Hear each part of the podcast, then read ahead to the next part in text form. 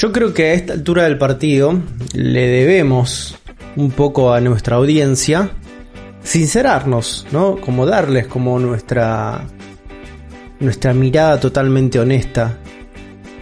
Nuestra mirada, viste, como cruda, porque va a tener que ser cruda de alguna manera. Y decirles la verdad, decirles lo que pensamos realmente.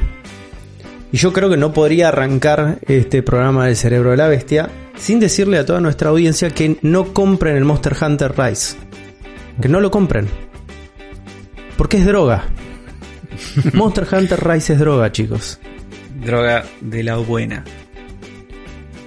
Es Sí. realmente adictivo Monster Hunter Rise. Y si ustedes quieren tener algún tipo de vida por fuera de este universo mágico y loco en la era Edo que plantea Monster Hunter, no lo compren. Aléjense lo más posible que puedan. Porque los va a agarrar Es una trampa. con un wirebag, ¿eh? Los va a agarrar como un wirebag y no los va a soltar. Y es un poco lo que nos estuvo pasando a los tres Sí, durante estos días, ¿no? la. Que estuvimos dándole de lleno a Monster Hunter Rise, este nuevo título exclusivo temporal para Nintendo Switch, que podría ser de una manera el Monster Hunter flagship para esta consola. Claro. Porque si bien tuvimos ese port de 3DS del Generation Sí. Ultimate Triple X cross. Cross Deal from the Death, ¿no? Sí. Sí. que era un título de 3DS que había salido exclusivo para Japón, se, se notaba. Era Se notaba no, que estaba hecho sin sí. ganas. Está hecho sin ganas ese port. Sí, sí, con los con la interfaz toda pixelada. No, no había mucho trabajo de adaptación ahí. No, no, no. No, no había pasado por una. por un filtro de calidad, por un. un- por una lógica de decir este es el juego, este es el Monster Hunter que la Switch se merece. No, estaba cumpliendo. Creo que estaba cerca también del lanzamiento de Monster Hunter World en el resto de las consolas. Entonces estaba como ocupando un espacio. Era como, ¿qué Eh, tenemos? creo que. Monster Hunter World salió en el 2016, si Ah. no me equivoco. Puede eso. ser. Yo lo, lo que lo que sí me acuerdo cuando salió fue que era 2017 como una Monster cosa Hunter World. que era como, bueno, este es el Monster Hunter para la gente que no le gustó Monster Hunter World y quiere seguir jugando lo mismo de antes.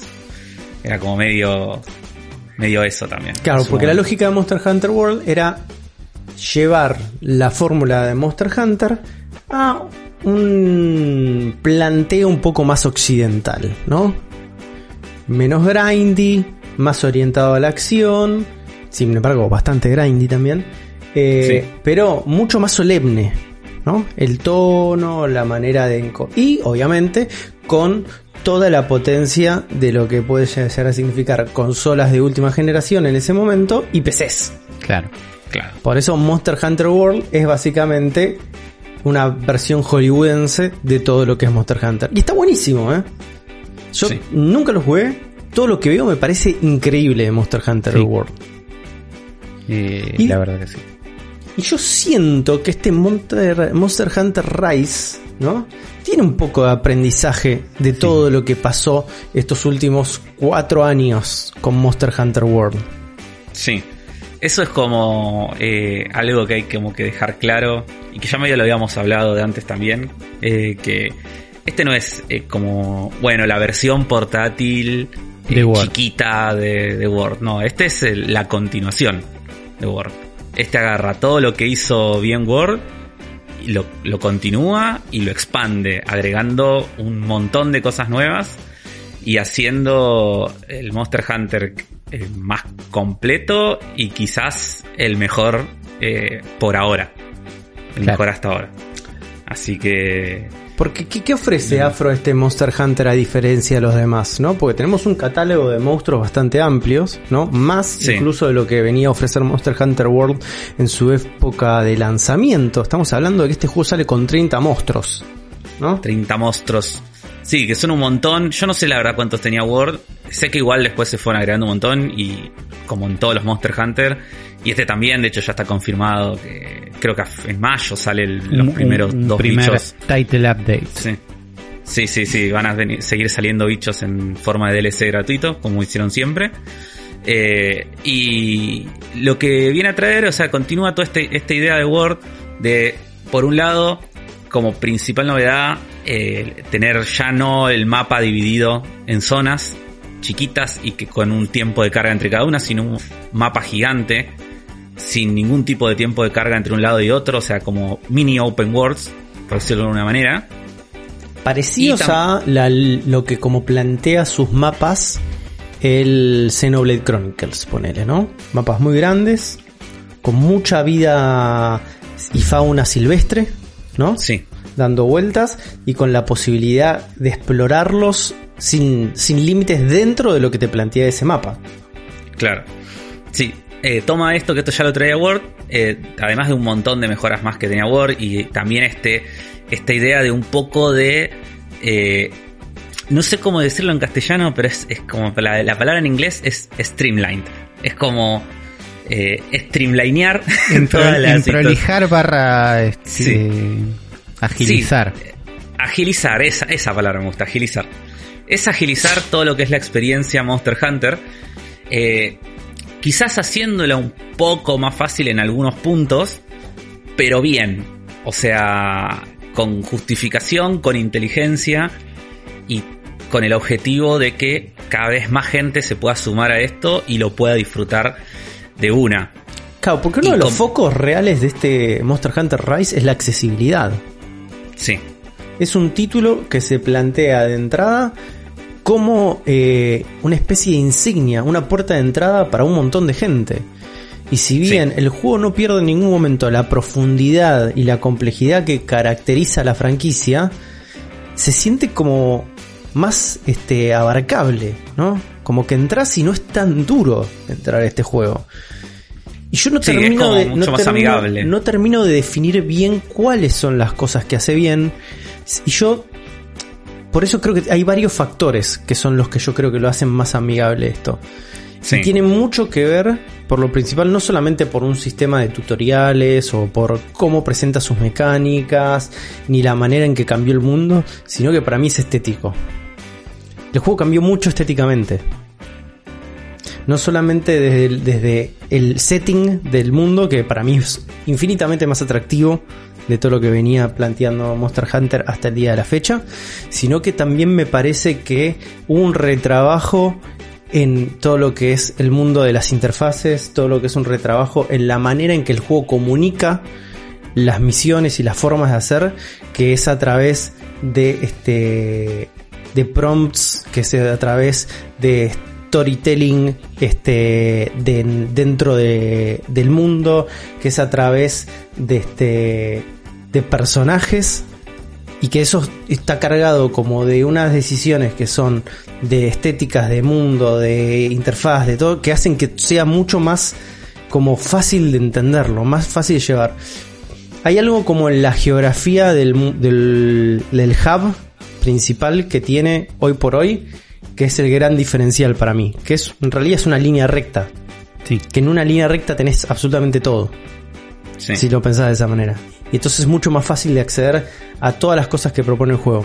Y por otro lado, yo creo que lograron un carisma a través del diseño de personajes que hace que todo lo que te tienen que explicar sea más llevadero. Entonces eso, eso para mí son como decisiones como de sustancia a nivel estético. Sí. Sí, sí, yo creo que eh, eso 100%, pero además eh, hay como toda una serie de decisiones y, de ejecución del juego en, a nivel diseño, eh, ya del juego, no de diseño desde lo visual, em, que hace que este juego sea un juego donde absolutamente todo funciona bien y funciona rápido. Y yo creo que esa velocidad es lo que, lo que le hace que sea tan adictivo y lo que hace que sea tan fácil de entrar y de coso. Monster Hunter siempre una saga que se caracterizaba por ser lenta. Onda arrancabas y el las primeras horas era una paja, misiones aburridas de que te mandaban a juntar hongos o giladas así. Eh, tardabas como un montón en llegar hasta eh, poder cazar el primer bicho grande generalmente ese primer bicho grande estaba mucho más a nivel que vos ibas a tener que grindear todavía para poder ganarle. Era como. Y los personajes se movían más lento. Era como que todo el juego tenía como una estructura más lenta. Hasta recién te diría que en el 3 lo empezaron a cambiar un poco. En el 4 ya un poco más. Y recién en Word creo que le, le encontraron el ritmo un poco mejor. Y acá lo sigue mejorando todavía. Pero porque ya al toque estás jugando y en media hora ya estás cazando tu primer bicho. Eh, a la hora ya estás jugando si querés una partida online. A las dos horas ya tenés tu primera armadura eh, crafteada. Y después una vez que vos estás jugando todo lo que vos querés hacer en el juego, ya sea, no sé, craftear una armadura nueva, elegir una misión, meterte en online con tus amigos o meterte en online con randoms, todo es rapidísimo. Sí. Y todo, y todo funciona bien y es fácil de, de usar. Yo creo que eso también es muy clave en esta experiencia. Eh, ¿Qué ibas a decir, Uli? No, que toma como un camino distinto para mí. El primer paso para la accesibilidad fue Word, cuando hay un cambio estético muy grande y hay un buen, vamos a hacerlo, no te digo más fácil, pero más accesible, más contar todo despacito. Pero a mí lo que me pasó con Word, que jugué muy muy poco, tipo el tutorial, es que tiene un peso en la historia, en che, vamos a hacer que la gente entre en este mundo, entonces te llevan de la mano, te dicen acá podés recolectar recursos y esto es no sé qué, y te hacen una entrada muy muy lenta que acá para mí agarran los aprendizajes por ahí estéticos y que tiene Word de, de otras cosas, pero sacan toda esa parte. Es tipo, vas a leer 10 minutos de tutoriales que van a ser placas de texto que te van a explicar esto es esto, esto es esto, esto es lo otro, súper concretos. Y ya estás, y ya es la situación que vos describías antes, ya tenés todo, ya podés ir para donde vos quieras, entonces es como una, un acercamiento distinto a la accesibilidad del otro, era, che, te llevamos de la mano un poco más que todos los Monster Hunter anteriores, me parece, hasta donde los vi, porque tampoco jugué tanto. Sí. Pero era, vamos a contar una historia y llevarte de la mano y un poquito te presentamos a los personajes. Y acá es, todo eso lo vamos a reducir a lo mínimo indispensable para que, para que funcione. Estamos en una ciudad buena. Bueno, ¿qué es lo- la mínima ciudad? Una esquina. Bueno, es esa esquina. Eh, personajes, y son estos y nada más, pero están ahí, están contentos, tienen ganas de hacer su trabajo. ¿Viste? Están, con- te encontrás con cualquiera y están todos contentos, todos la están pasando bien. Tienen- todos tienen buenas animaciones, buenas voces. Y a mí me, todos para mí me- se me hizo mucho más fácil entrar en un mundo que siento que como que me respetaba y no me... Porque es más carismático, por eso. Sí, pero además El- no se esforzaba en ser carismático. Era como, el mundo está ahí. Te- tenés, cuando hablas con un NPC, la última opción es chit, chat. Que es tipo que te cuente alguna boludez. Pero el resto es armar una armadura, armar un coso, tipo vas a lo, a lo que venías a hacer. En Word te llevo de la mano, mirá, si vas para allá por esta escalera gigante, acá están los gatos que cocinan. Tipo todo largo y gigante para vendérmelo, pero se esforzaba demasiado en vendérmelo y este me siento que me dejaba más tranquilo. Era, me mostraba una placa de texto con lo que querían que sepa, yo le digo, ya está, basta y listo. Y no me joden más. Y ahí sí, si siento querés que... incluso esa placa de texto, la, la cerrás y ni la lees. No, por eso, pero, pero siento que voy entrando a mi ritmo, a las opciones que tiene el juego, que son un montón también. Sí. Yo creo que eh, si fuera solamente este, una búsqueda funcional de las cosas de este juego, le estaríamos pidiendo lo otro, ¿no? Y este juego cumple con las dos, de una manera que me Sí. parece que es excelente. Que es que tenemos esa eficiencia, ¿no? De velocidad, vas, crafteás, el árbol es súper intuitivo cuando tenés que craftear, pero al mismo tiempo lo tenés siempre al chabón, ¿viste? Enfrente, en el plano, mirándote, cara, tirándote sí. una frase con una buena cara, ¿entendés? Que decís, este chabón fue un herrero toda su vida y la tiene clarísima y yo lo que el chabón me dice, seguramente le voy a tenga que hacer caso. Entonces, este árbol, viste, como de- lo voy a respetar, este árbol que tengo enfrente mío de progresión del arma, porque viene de este chabón que es un herrero. Hay una conjunción entre lo que es este sistema con lo que es este construcción de mundo a través de sus personajes, a través del estilo, que me parece que es un acierto increíble. Porque si fuera solamente esa tabla, es poco. No, no, Pero por eso está- tiene está lo cargado suficiente total- como para que te importe. Claro, está cargado de un, de un carisma muy pero muy sutil que se da a través de aportes que para mí son estilísticos 100% que es a través de los diseños. Claro. Y eso es lo que Sí. a mí me vuelve loco, ¿entendés? Es como, no necesito saberme toda la historia de este chabón o de estas hermanas gemelas que me dan misiones. Porque yo ya sé que con solas verlas puedo definir con gestos en su cara cómo es su personalidad, las diferencias que tienen con la otra y por qué unas me dan misiones que benefician a la aldea y por qué las otras me dan misiones que benefician al, al gremio. No hace falta que me lo cuenten en un bloque de texto. Lo puedo percibir directamente en la manera en la que hablan, en la manera que comunican. Y eso me parece como increíble que hace el juego, ¿no? Como construye muy, pero muy bien a través de cómo armó su mundo, cómo armó sus personajes y cómo esos personajes están a favor del sistema, ¿no? Del sistema que propone el juego. Eso me pareció increíble. Pero también es un juego que, si bien no estamos deteniendo una cosa muy chiquita, ¿no? Es un juego que agitó bastante la fórmula. De por sí ya de entrada, o sea, es un juego que siempre a nivel este, complejidad, de profundidad, es enorme. Estamos hablando de un juego que tiene como característica tenés 14 armas distintas. Sí, y que cada arma es prácticamente un juego distinto. Como, Sí, sí, hay, hay No, juegos que podrían elegir un arma de esas y construir todo el juego aparte. ¿no? Sí, y, y que funcionan además de formas eh, muy creativas. Eh, quizás las armas más básicas, que son las de los primeros juegos, como, no sé, la Giant Sword, eh, o por ahí la, la Gunlance, son más fáciles, digo, más sencillas de usar, o el hacha, por ejemplo. Pero después vos tenés armas que son re complejas como, como la Battle Axe, como el Glaive, el Insect Glaive, que es el que uso yo. Eh, los arcos también ¿Qué- son re a ver, complejos. Explícale, explícale, Afro, a una persona que nunca en su vida jugó Monster Hunter qué es un Insect Glaive, para que entienda el nivel de creatividad del cual estamos hablando. El Insect Glaive es eh, una mezcla entre una lanza y una garrocha. Imagínate, eh, sí, como una punta es una lanza y otra punta es como una garrocha, que sirve, eh, que a, a su vez tiene atado un bicho. Por eso es un insect, tiene un, escarabajo volador. Y vos lo que haces con el Insect Glaive es revolear el bicho para pegarle a los, a los, a los monstruos en distintas partes del cuerpo. Según la parte del cuerpo en la que vos le pegás, el escarabajo vuelve hacia vos y te da algún buff determinado, que son tres buffs distintos, de distinto color. Cuando vos juntás los tres buffs, se te llena una barra y entras en un modo especial donde puedes hacer ataques especiales, haces más daño, etcétera. Que eh, ese es siempre como el primer paso que vos tenés que hacer con esta arma es quedarte lejos y revolear el bicho hasta llenar la barra.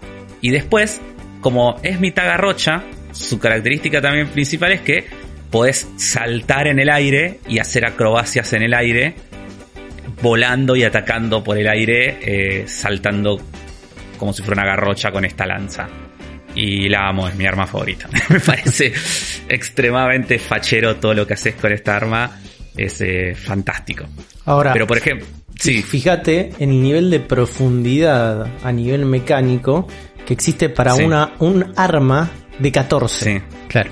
Sí. Un arma de 14. Sí, si quieren cuenten las que usan ustedes que también están tan buenas. Y además Yo- los tres usamos una distinta, eso está bueno también. Eh, Yo en este momento estoy coqueteando con la Dual Blades igual. Estoy como viendo por un tema de velocidad. Pero arranqué con la Longsword, ¿no? Que es como. Son en realidad la Dual Blade y la Longsword son como las armas de principiante, ¿no? Son con las que debería arrancar cualquiera que quiere empezar a jugar Monster Hunter por primera vez. Porque son como las que están en un lugar intermedio. Lugar intermedio a través de, por ejemplo, eh, flexibilidad de cosas que te permite hacer, el daño que generas también y como cierta apertura para el momento de agarrarlo por primera vez. Digo, es fácil, vas, tenés que pegar, no tiene demasiada ciencia, ¿no? Pero Sí. en sí mismo van cambiando, por ejemplo, las lógicas. En el caso de la Longsword, digo, es una, es una espada gigante, que no es la Giant Sword, sino que es una espada mucho más larga. Es, más, larga que gigante, digamos. Es más larga que gigante, Es- exactamente. Sí, y es más fin, generalmente son finitas, eh, es medio como la Masamune de Sephiroth, para que te des una idea, Ok. como ese estilo de espada. explica. Claro, Claro, es una no- espada no es la larga. espada de Cloud, es la espada de Sephiroth. Claro, es una espada larga, ¿no? Y se caracteriza, se caracteriza por puntualmente poder hacer daño moderado, poquito más para arriba, te diría, eh, y poder atacar con cercanía, pero también con un poco de distancia, ¿no? Como que tiene su reach al mismo tiempo. Y tenés dos tipos de ataque, ¿no? Un corte este, vertical, ¿no? Con la espada cayendo, y después un ataque medio punzante, que son los dos botones que vos tocas. Pero al mismo tiempo eh, se agrega una mecánica más que es como una especie de Kaioken, para decir una manera, que es donde cargas una barra que tiene eh, un contador de dentro de la espada que la va llenando a través de hits de los combos que vas metiendo y se activa ese Kaioken para generar solamente con el botón de eh, este el ZR de Nintendo Switch, ¿no? Eh, el R2 para el resto de los mortales eh, para poder hacer un combo con ese cargado. Entonces puedes hacer combos y mechar combos también con un botón más donde haces un poco más de daño. Entonces, lo que básicamente lo que tenés es como una especie de lógica Marvel vs. Capcom Street Fighter Alpha, donde tenés una barra de poder abajo que tenés que ir cargando a medida que vas haciendo hits. Y eso después te permite, obviamente, habilitar como un, un ataque especial. Que el ataque especial también es- lo puedes cambiar con otros botones. Entonces, ahí ya hay una, una especie de como de planteo a nivel mecánico que es distinto a lo que como lo plantea Afro. Con su, Sí. con su este Insect Glaive o Glaive Insect, no me acuerdo cómo se llama. Insect Glaive, sí. Insect Glaive. Y con las eh, Dual Blades pasa algo similar, pero al revés. ¿no? Las Dual Blades eh, tienen menos reach, ¿no? Hacen menos daño, pero son mucho más ágiles, mucho más rápidas y meten críticos de vez en cuando. Y la barra que tenés vos es al revés. La activás y se consume con el tiempo. Entonces en un momento la tenés que soltar. Pero no solo te permite eso, sino que entras con una cosa que se llama Demon Mode cuando activas esa barra, que te permite hacer como ataques más acrobáticos también. Entonces, vos, por ejemplo, con el Demon Mode activado, se te activa una modalidad Midair, donde puedes saltar arriba de los enemigos gigantes y atacarlos desde arriba, pero trepándolos. Entonces también, en- y, te- y con media barra y con medio Demon Rage también tenés como habilidades mid, Midair, Claro. entonces entra todo como una lógica de complejidad totalmente distinta a de cómo jugaba con la Longsword. Sí. Entonces, hay algo que me parece que di- dijiste vos la vez pasada, Afro, en una charla que estábamos teniendo, que el combate en Monster Hunter se parece más, eh, o cada arma se parece más a un personaje distinto de un juego de pelea Sí. que este directamente como un arma distinta de de un videojuego. Claro, ¿Entendés? Porque cambia totalmente la manera en que abordás el gameplay del juego por esto. Y estamos hablando de que son 14 tipos de armas distintas. Sí, a, mí- me sí. pasó esto en, en la lógica de juego de pelea. Pasa que en cualquier juego de pelea está bueno, la pasas bien, te elegís a cualquiera, pero cuando te amigas con un personaje y aprendes todo lo que puede hacer ese personaje, aunque no seas un máster, aunque no seas nada, pero digo, cuando te tomaste el trabajo de aprender un poquito un personaje, te das cuenta de la profundidad que tiene un juego de pelea. Y acá pasa lo mismo. Yo estuve, uy, Dual Blade, son dos, me sirve, seguro es fácil, no sé qué, estuve probando un poco. Y de- de- después dije, bueno, voy a probar el arco, ¿no? Entonces fui, agarré el arco. Y uy, creo que me gusta, no sé qué. Y después empecé a ver los movimientos que tiene. Y empecé a ver las formas de cargar las flechas que tiene. Y me vi un pequeño tutorial. Y ahí dije, ah, está buenísimo esto. No solo el arco, sino el juego. Y dije, bueno, tengo que seguir con esta arma un rato. Porque es donde empiezo a, disfrutar el juego, a entender como, ah, cuándo es un crítico, cuándo no, cuándo, a qué distancia hago más daño, qué, para qué monstruos me sirve o no este, este arco. Arranqué con una, el arco tiene, de entrada es disparar un arco, eso es normal. Pero cuando empezás a tirar una flecha atrás de otra, tira primero una, después dos, después tres, con distinto tier de daño. Que yo no entendía bien dónde hasta que fui como al manual donde te explican como un poquito más. Son como distintos tipos de daño que hace la flecha, que no siempre son eh, cada vez más fuertes. Por ejemplo, te- tengo un arco que el primer daño es más fuerte y después son más débiles. Entonces te conviene cargar la flecha una vez y dispararla rápido y correrte. Y no te conviene cargarla tanto tiempo. Pero es una flecha que tiene más, tiene como un spread. Entonces es como una escopeta. Entonces te obliga a estar más cerca. Pero te da una habilidad que es ha- hacer como un dash para el costado. Entonces de golpe decís, ah, es un arco, pero tengo que estar cerca. Y ahora tengo un arco que me hace estar un poco más lejos. Entonces te cambia mucho la forma de jugar cada arma. Disfrutás mucho más el juego cuando entendés un poquito más cada arma. Y está muy bueno, no sé si ustedes lo probaron, el... No el tutorial, el, el modo training del juego. Hay un lugar donde vos... Una parte de la isla donde hay un monstruo como de madera, manejado por gatos que no te ataca. Donde vos podés probar todas las armas, tenés un cajón al lado con todas tus armas, donde vos vas a agarrar la que quieras y tiene algo muy de juego de pelea que es que te dice qué botones estás tocando y qué ataques estás haciendo. Entonces vos Y los nombres los de los nombres, ataques encima. claro, entonces Clave. te sirve para entender, ah, esto no es un golpe cualquiera, esto es un Surundungi Blade. Entonces, y este que es muy parecido, es otro y hace otro daño.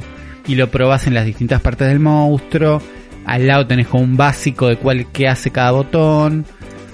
Y algunas sugerencias de combos. Entonces empezás como a amigarte. Digo, me sirvió muchísimo quedarme en el entrenamiento mucho probando. Bueno, a ver, si me quedo quieto y estoy desde acá y tiro una flecha, saca tanto. Listo.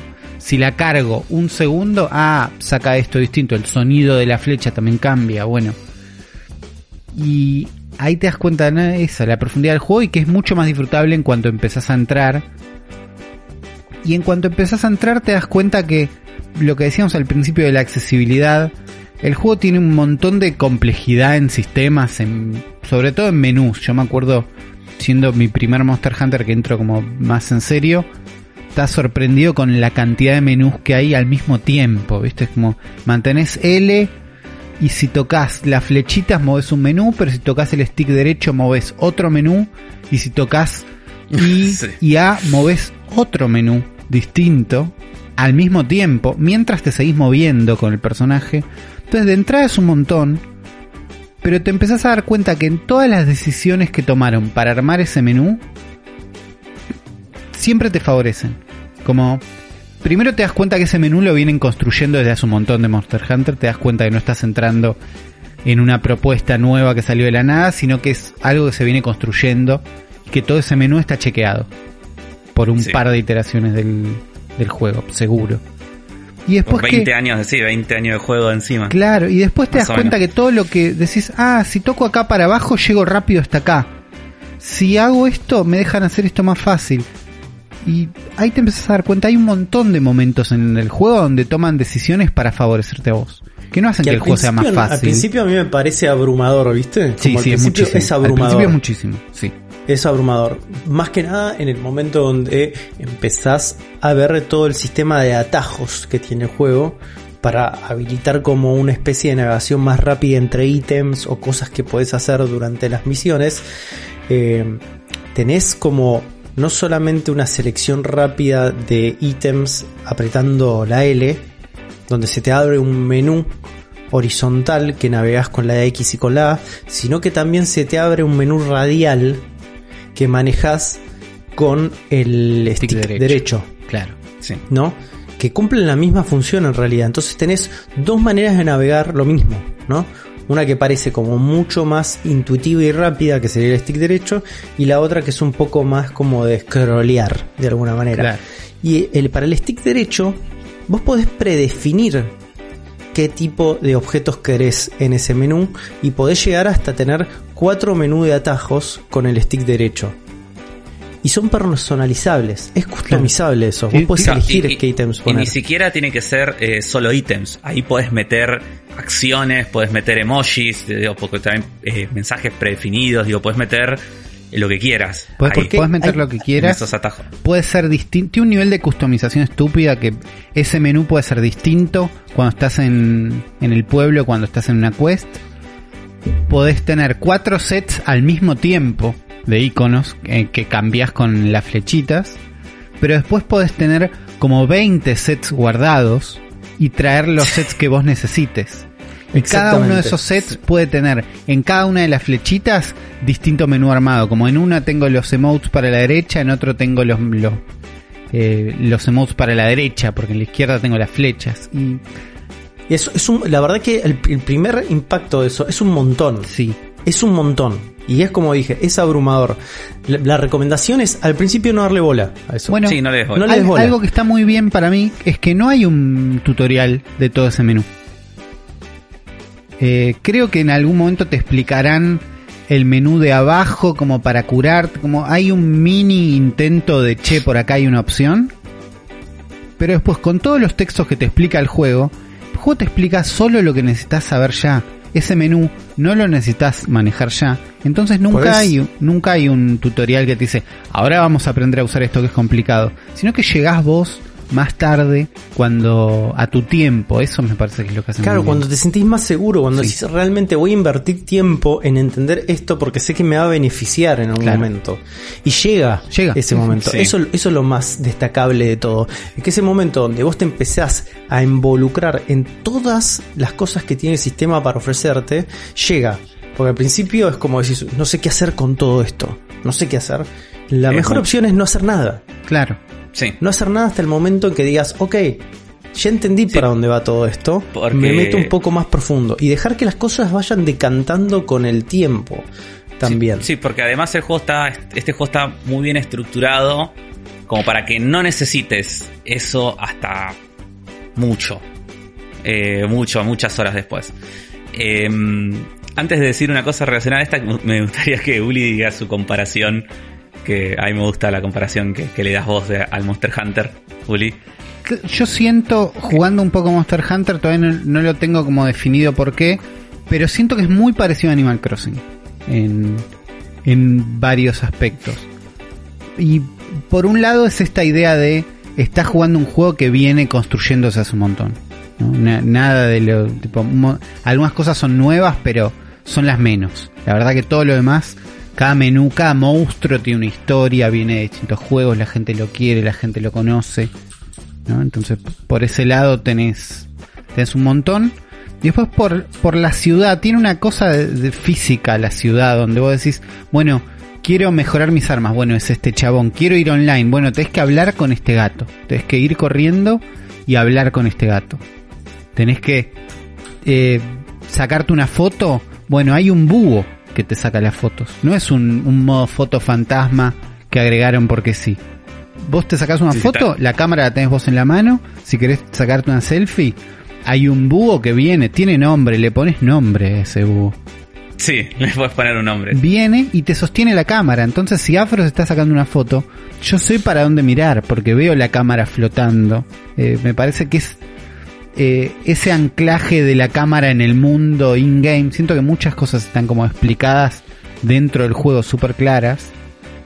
Sí, hay mucha coherencia en el world building. De las Claro, cosas. todo eso, me, todo eso me hace acordar a Animal Crossing. Siento que es... Además de que los dos juegos le gustan mucho a Afro y que siempre jugaste recuerda una versión anterior. Pero... eh, pero es eso, sentís que estás entrando en un mundo que está chequeadísimo, que está probado. Por ahí por eso me gustan los que dos. hay un montón de cosas parecidas. Tipo, puede haber otro juego de monstruos, no sé qué, no sé qué, pero este es el mejor. Está como chequeado que es... Y algo... Sí, cualquiera que haya jugado. ¿Cómo se llama? Es el, el de Epic. No, bueno, pobre, ese era justo tratando de ser Monster Hunter, pero digo, debe haber otro... Cada tanto, muy seguido, nosotros decimos, ah, este es un Monster Hunter, en el explicando el tipo Sí. de juego Ah. o el loop del juego de Sí, hoy en, monstruos. hoy en día creo que hay, hay menos, pero hubo una época, hace 5 o 6 años, hace un par de años, eh, estaba lleno. Sí, sobre todo en y, hoy, y hoy en día, si, si no hay directos, montón. ves como elementos, ¿no? De, Sí. de Monster Hunter. Acá tenés como el, el género puro, digo, como Monster Hunter es casi como su propio género. ¿Cómo se llama ese que tú estás vos, Juan? El que es como Monster Hunter, pero de anime. ¿Cuál? Y es es uno que le gusta a Juan, que es como de Monster Hunter, pero todo de animesco. No sé cómo, cómo se llama. Monster Hunter, pero de anime. Sí, que tiene espadas gigantes o, o que se transforman en espadas o algo así. No, el God, el God Eater. God Eater era, puede Eh, ser. Pero no me gusta, digo, lo jugué. Pero es medio Monster Hunter, algo Dieter. Y sí, es, es tipo de ese género. Te tiran un mapa y tenés que matar a un monstruo gigante con espadas gigantes, es así. Claro. Eso, Sí. el- yo recordaba como que te gustaba mucho ese juego, no sé por qué. Tenía ese recuerdo. No, está bien, no sé.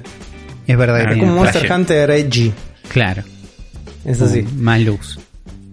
Pero volviendo un poco a la customización de este juego, me parece que customización es la palabra exacta para describirlo porque el juego arranca con básicamente un- una especie de eh, creación de personaje hiper robusto, Sí. gigante, con un montón de posibilidades que la verdad que yo me quedé impresionado al momento porque no pensé que iba a tener tantas oportunidades para generar un personaje, tantas cosas para poder hacer. Me, me pareció como una locura. Al mismo tiempo le podés probar distintos fondos, distintas luces, mover la luz para ver cómo le queda del costado del otro. No solo eso, sino como que todo este es, es como que se puede como ajustar. Sí. ¿no? Pero todo se puede ajustar. Por ejemplo, le voy a dar un, un ejemplo de cómo generar mi personaje, pero digo, no quise gastar mucho tiempo en hacer mi personaje eh, principal. Terminé haciendo como una especie de una, una chica morena de pelo blanco. Pero estuve fácil 10 minutos tratando de definir una cicatriz. Porque no es que en realidad eh, tenés modelos de cicatrices, sino que tenés como modelos de pintura para cara que como tenés toda una paleta de RGB a tu disposición y podés no solamente eh, elegir, piquear como el colorcito, sino que también podés elegir la angulación de absolutamente todos los elementos. Entonces, lo que era una pintura para cara, yo la terminé transformando en una pequeña cicatriz. Que dónde va a pasar las cicatrices, dónde son más facheras cuando atraviesan la cara y parte del ojo, ¿no? Sí, es, la- obvio. es por definición la cicatriz fachera Sí. de todo el anime. Este, entonces hice eso utilizando pintura para cara.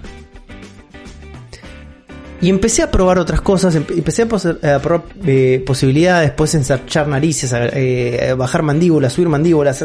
Digo, Sí. es inmenso las posibilidades. Y dije, Sí, es- es- si yo sigo tocando esto voy a generar un monstruo. Entonces vamos a dejar las cosas El- más o menos un poquito lo que iba a decir. ordenadas. Son las opciones que no hay que tocar porque siempre te queda deforme el personaje. No, pero sí. tiene, al Por mismo eso. tiempo tiene un montón de presets, te va ayudando un montón. To- todo nunca está atado a un género, como al principio te, da- te deja elegir, creo que es tipo 1 y tipo 2, que sería como Ah, body type está re bueno, 1 y sí. 2, que sería como más hombre, más mujer. Y después tenés todas las opciones todo el tiempo. Desde Sí, voces, todos los desde peinados, pelos, incluso- desde Sí. maquillaje, ojos, todas Claro, las te bocas, puedes hacer un, Las voces. las voces. sí, te puedes hacer un chabón gigante, eh, todo enorme, con voz de niña japonesa. Sí, si querés Es- decir. es- está deja. todo eso. Y todo eso, además, una vez que vas seleccionando todo, hay una opción sobre el final que me llamó la atención que se llama All Settings. Que cuando tocas ahí, te muestra en la pantalla todas las opciones que tocaste. Para que saques un screenshot, para que lo tatúes, para que se lo pases a un amigo. Entonces yo puedo entrar ahí ahora y decirte que yo elegí unos pómulos de tamaño 58. ¿no? Eh, o mi nariz está en la posición 20. Como tenés todos los datos de todo lo que tocaste en números bajados a una especie de planilla. Eh, y eso es, no sé, tiene algo de que el juego lo está haciendo, siento que es que se lo está tomando en serio, es una de las pruebas de que se lo está tomando en serio, que es toda la información que vos me diste, está acá, son estos números que vos me diste. Y los tenemos acá para que los puedas ver cuando quieras. ¿Entendés? Me parece tiene algo como de utilitario, que no es solo te llevo de la mano a hacer un personaje, sino que son números que estamos registrando y están acá. Si necesitas verlos para compararlos por algo, yo no te juzgo, están acá. Si Claro. puedes sacar un, un, en CBS después de esto, lo tirás directamente a Google Drive y te lo guardas para siempre. Estamos a nada de que haga eso. nada, eso. Porque el juego tiene, creo lo hablamos cuando jugamos la demo, estoy seguro, pero tiene muchas cosas que para mí lo, lo hacen parecido a un software de compu, ¿no? A un, Sí. a un programa un de Photoshop. 3D o a- hablamos de un Photoshop, ponele. Que es un montón de herramientas de entrada. Vos agarrás Photoshop, podés hacer un montón de cosas. Marea muchísimo la interfaz. Hay muchas cosas que se pueden hacer de distinta forma.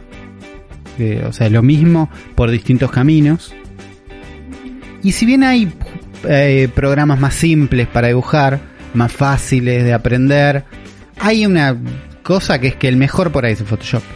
Como estamos todos de acuerdo que alguien dijo, che, esto es lo máximo que podemos tener, metieron todo ahí.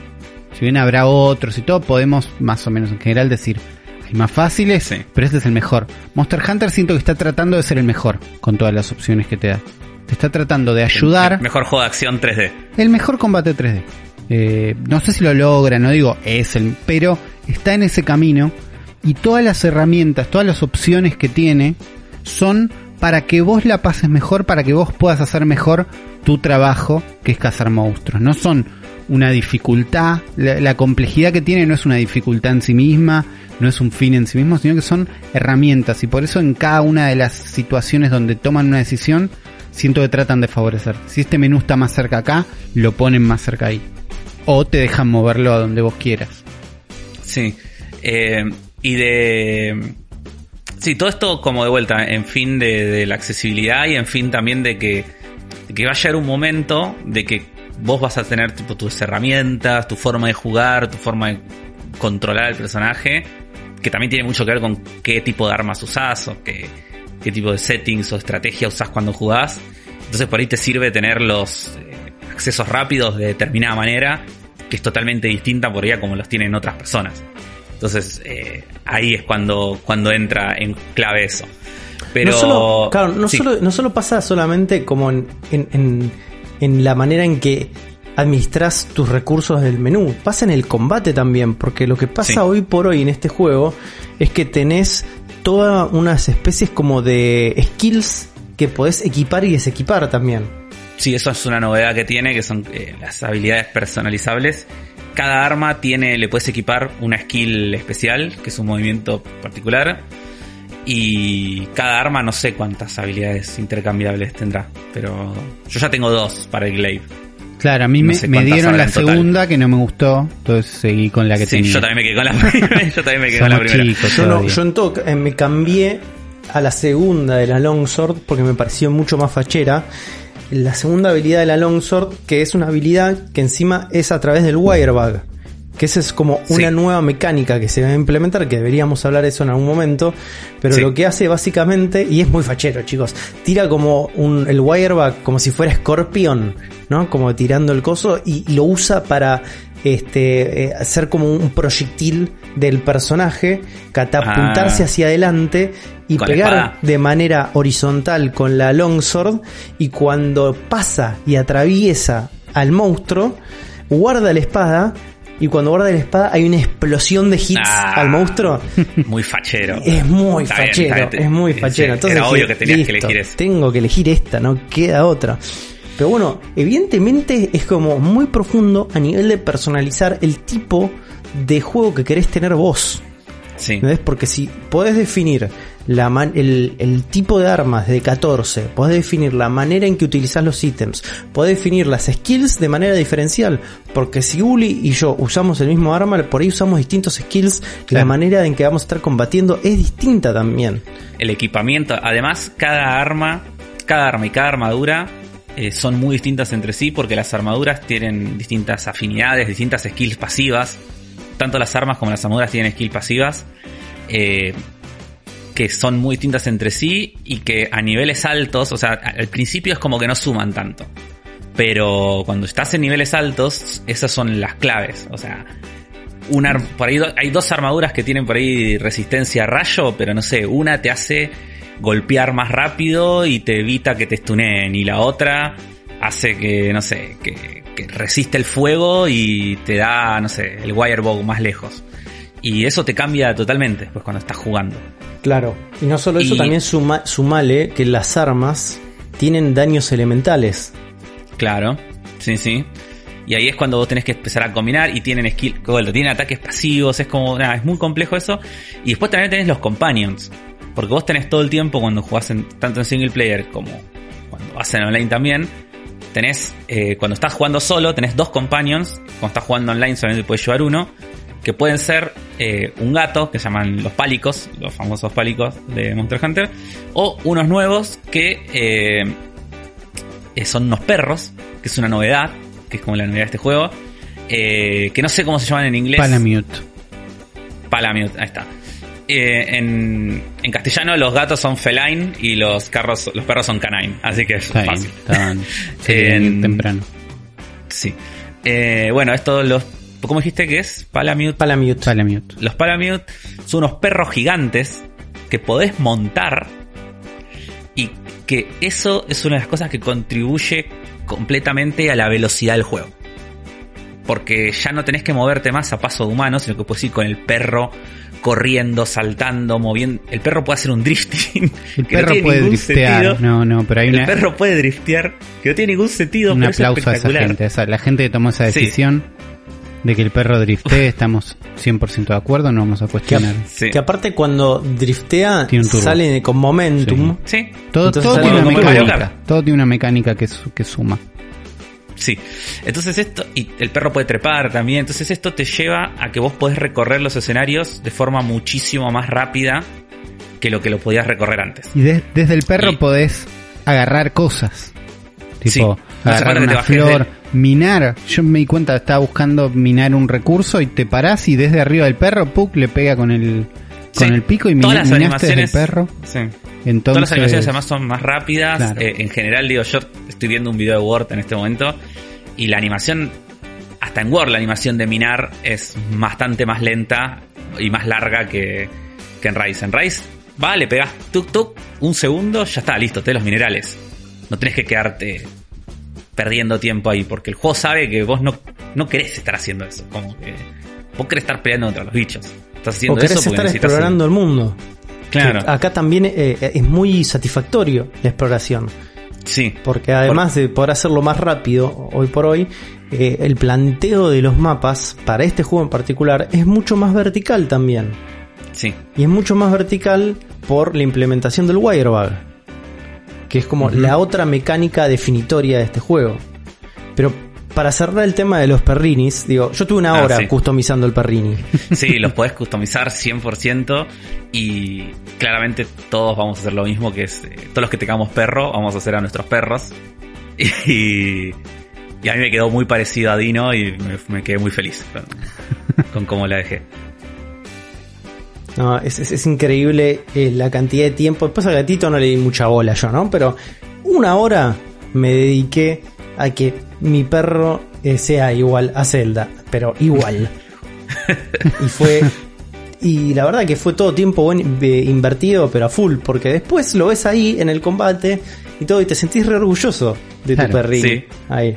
Y así como pasa con el personaje, a las horas de repente le metiste una armadura al perro y nunca le volvés a ver la cara. Pero no importa, vos sabés, sabés que abajo está la cara de tu perro y Claro. está todo bien. En No, este momento eh, Zelda tiene una armadura que es como un grifo gigante, entonces eso es como un perro re mala onda. boludo. Yo, yo le puse armadura gigante, pero elegí la opción de ocultar el casco. Entonces, en, mi- en- Ah, en mi no sabía que personaje se podía también hacer eso.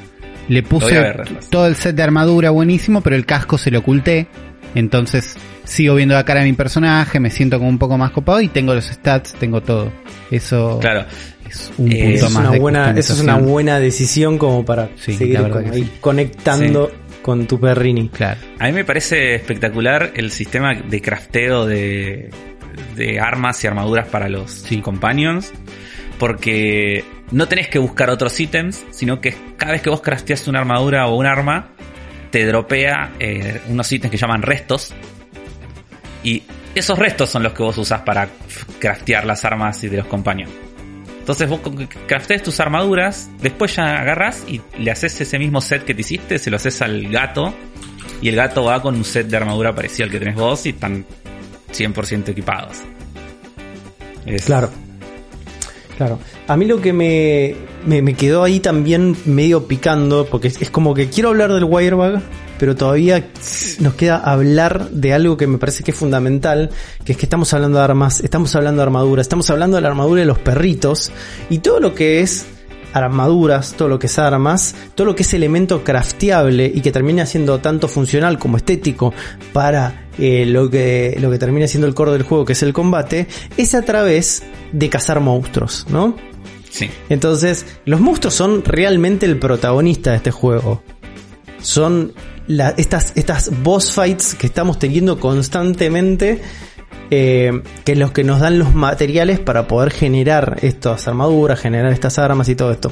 Y hay algo que es increíble, que es como es la traslación de los diseños de las armaduras basadas en lo que son los monstruos. Sí, ¿No? es espectacular. Eso es realmente espectacular. Porque ya de por sí, digo, los monstruos, el diseño de los monstruos, el diseño de las criaturas es increíble. Y no solo es increíble por. eh, porque ponele, muchos están basados en, monstruos de juegos anteriores, ¿no?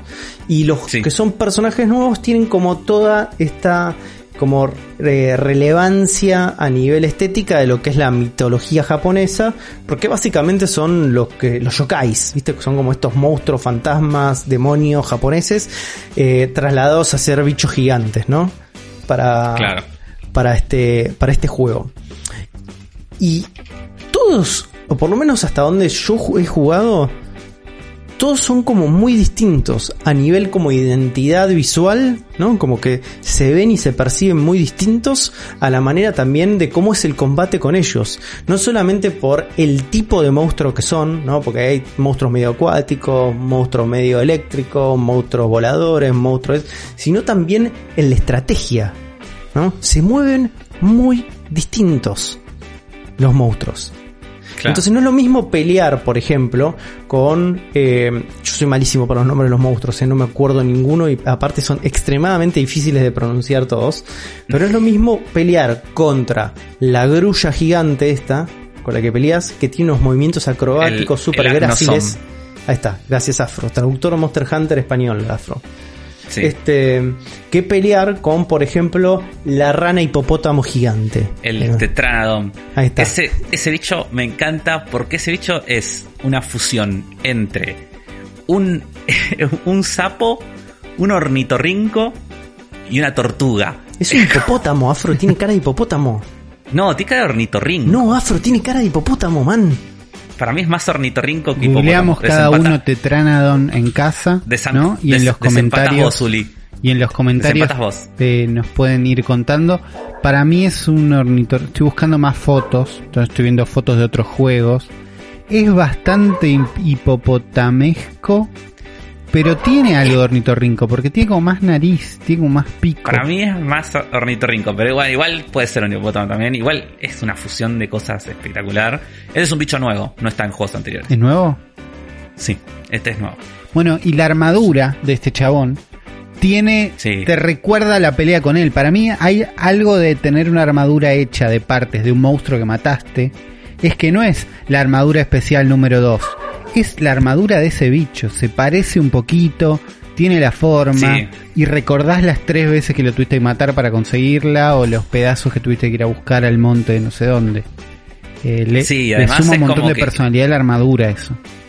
Está re bien hecha la traslación esto de que eh, vos ves como cuando los bichos tienen como partes eh, muy características, como no sé, a un cuerno, un pinche o cosas Sí, así. la caparazón que Y tiene después- este bicho que tiene como unas Sí. piedras. Y después los ves en, en la armadura aplicados y nada, está re bien hecha esa, esa traslación. Por Es eso, y aparte no solo esa traslación es como estética, ¿no? Donde ves co- realmente como, eh, las son las escamas de este bicho, que no sé qué cosa, bla, bla", sino que también pasa en el momento de lo que es la tabla de Excel, que es todas las, las, este, las partes como es resistente al agua, es resistente a tal cosa, es tan resistente a tal cosa, y tiene sentido del animal que acabas de matar. Sí. Porque todo Claro. está relacionado como esta lógica de eh, son estos monstruos en realidad son como eh, naturales, eh, elementales o lo que sea, eh, responden a un bioma, a un ecosistema y te van a ayudar a vos todas esas, todas esas cosas que vas recolectando para enfrentarte a próximos monstruos que tengan características similares. Me encanta Entonces- que... Perdón, no, sí, sí, sí. Sí, sí, sí, Afro, sí. No, porque iba, te iba a interrumpir con una cosa, porque estaba viendo imágenes de la Tetranodon Armor y que vos podés fabricar la ballesta de la Tetranadon y es una especie de, de Gatling Gun en donde sos prácticamente el Doom Slayer. Y le pasé una foto, es espectacular. Es, es fantástico. Ahora quiero usar eso. Solamente para ir con ese, ese rifle gigante a todos lados. Yo creo que quiero armar todas las armaduras de los gatitos, porque abrí esa puerta y son las que más en joda se toman todo. Las armaduras de los gatitos. Y son Sí. fantásticas. Pero bueno, esto no solamente te trae, viste, como esta cosa de variedad a nivel mecánico, sino también te trae variedad a nivel diseño. Y es una locura eso, porque empieza a crecer y a expandirse el árbol de posibilidades de una manera estúpida, realmente. ¿No? Porque vos podés tener eh, todo el set, no sé, de, de tetradonadon o como sea, y usar una espada de otra cosa, ¿no? Y, y tu setup es único solamente por esas decisiones también. Es, es muy, es muy este, profundo el nivel de obsesión que puede llegar a caer para generar un personaje que sea realmente el tipo que puedes usar. Y lo puedes estar refinando todo el tiempo. Entonces, Sí. parte solamente de esas pequeñas decisiones es un factor fundamental del ciclo de vida de este juego. ¿No? En ese momento de refinamiento, de estar constantemente tratando de encontrar cuál es tu eh, deploy perfecto de personaje. Y es una espiral en el que yo pensé que no iba a caer nunca y estoy cayendo. ¿eh? Fuerte. Muy fuerte. Sí, porque Pero yo creo que una vez Sí. que entraste, el loop, que no sé si lo comentamos, es bastante simple del juego. Estás en el pueblito, elegís una misión single player o multiplayer y vas a matar al monstruo y volvés. Sí. Y entonces decís, me meto una, me meto un monstruo más. Viene Afro y dice, no, en realidad quiero, acompáñame que tengo que matar a este que ya me terminó la armadura. Bueno, vamos, y vas y lo matas de a dos. Y aparece Juan y dice, eh, hacemos esta, dale, y vas y matas de a tres. Y todo esto es muy rápido. Eh, Sí. Me parece impresionante la velocidad que tiene para eh, armar una party, ponele. Como que estás ahí, hablas con el gatito que se encarga del multiplayer, y le decís, me quiero sumar a esta party. Listo, no hay un loading. Es parecido a sumarse a una party en Fortnite, ponele. Que es tipo, sumarme a esta party, tú, y estás, pero acá estás en un pueblo donde de golpe aparece Afro caminando, con su armadura. Claro. Entonces, digo, es lo mismo, pero no es lo mismo. Y dentro de ese pueblo, digo, bueno, vamos al lugar donde nos juntamos en el gremio para ir a buscar misiones multiplayer. Y podés o ir corriendo o tocar un menú, ir, y vas por corte. No hay un loading ahí tampoco. Entonces es como el único loading que tenés es cuando vas a la misión y cuando volvés de la misión. Y que son bastante cortos. también. Sí, pero digo, son, lo- son los únicos, además de que son cortos. El resto del tiempo estás saltando entre opciones y entre eligiendo y yendo tuk tuk tuk muy muy rápido. Y eso hace, nada, te agiliza toda la sesión. Más estando en yo creo que acá la reclavaron con el netcode. Pero mal. Sí. Sí, sí, Mal. fu- eh, yo Funciona esto le, espectacular. Esto le tenía mucha fe, yo se los había dicho cuando jugamos la demo, o creo que antes, porque el online ya funcionaba bien en Wii. El Monster Hunter 3, que es de Wii, tenía un online, o sea, este está mucho más pulido, es más, tiene más opciones, es más cómodo, pero ya funcionaba bien ese, en una consola que tiene un online eh, nefasto, como Bueno, era la Wii. Eh, Sí, o sea, tienen chavales- sus propios sistemas. También habíamos hablado acá de que Nintendo estaba tratando de implementar un sistema nuevo de, sí, que ya no corría más en Windows online, 98. que claro, que lo que no tenía la gracia del sistema viejo era que chequeaba si estabas corriendo Windows 98 o no. Eh, con lo cual hablaba de lo mucho que había que mejorarlo. Y la leyenda era que el sistema nuevo se iba a empezar a usar con Monster Hunter Rise. Entonces por ahí lo que estamos viendo son los resultados de ese sistema. Ojalá. Porque la verdad que funciona 10 puntos. Y no solo eso, sino que funciona 10 puntos en todo. Hay una novedad que tiene también. Es que cuando vos elegís misiones del gremio, eh, ya de entrada podés. Primero que podés ir y jugarlas directamente online. O sea, decir, bueno, quiero crear un. en- Buscas una sala y te metes y. Así como entraste en el. eh, Uli entró en el lobby para jugar conmigo, puede meterse en el lobby de cualquier random Sí. y, y jugar con cualquiera. Pero si no, vos podés hacer una misión y algo que está buenísimo es que podés dejar lo que se llama peticiones abiertas. Que no sé cómo es en inglés. Si vos dejás eh, las peticiones abiertas, básicamente hay después un cartelito donde vos podés ir eh, si no estás metido en una misión y ves las peticiones que hay abiertas de los monstruos que vos por ahí querés cazar. Y entonces, por ejemplo, no sé, vos querés cazar un, el tetranodon este, pero no querés hacer toda la pelea de principio. Entonces te buscas a alguien que ya la está jugando y que tiene las peticiones abiertas y te metes. Pack, de una. Entonces, lo que, si vos jugás de esa manera, lo que te pasa es que vos estás jugando y de la nada te empiezan a caer jugadores. Y casi siempre vas a terminar con, los, con la partida de 4 llena. eh, y el enemigo escalando dificultad en tiempo real, todo. Pero está buenísimo porque jugar de a 4 no solo es. O sea, jugar de- con más gente no solo es más fácil, sino que también es más divertido. Claro. Y, es, y eso te. Y funciona, la verdad es que excelente. Yo ayer jugué, anoche estuve jugando online eh, con randoms, eh, con la consola en portátil, o sea, con el wifi. Y funcionaba perfecto, no se me la guió, no se me cayó la ¿Cómo hacías? ¿Te no metiste en un lobby, buscaste un lobby cualquiera? No. ¿O entrabas ahí con Join Request? Como con el coso yo abierto. dejaba los, dejaba los requests abiertos y se me Se metía. iba sumando gente. Sí, sí, o, o en, en unas probé eh, ir meterme yo a los recuerdos de otras personas. Y también funcionó al toque. Entré, aparecí, fui, lo ayudé a matarlo. Tenés un sistema que le puedes dejar likes a esos jugadores que con los que jugaste. Y si se likean mutuamente, después te queda ese nombre de jugador y lo puedes agregar como amigo para que te quede ahí. Claro, yo, vi a alguien que decía, no likees a todos.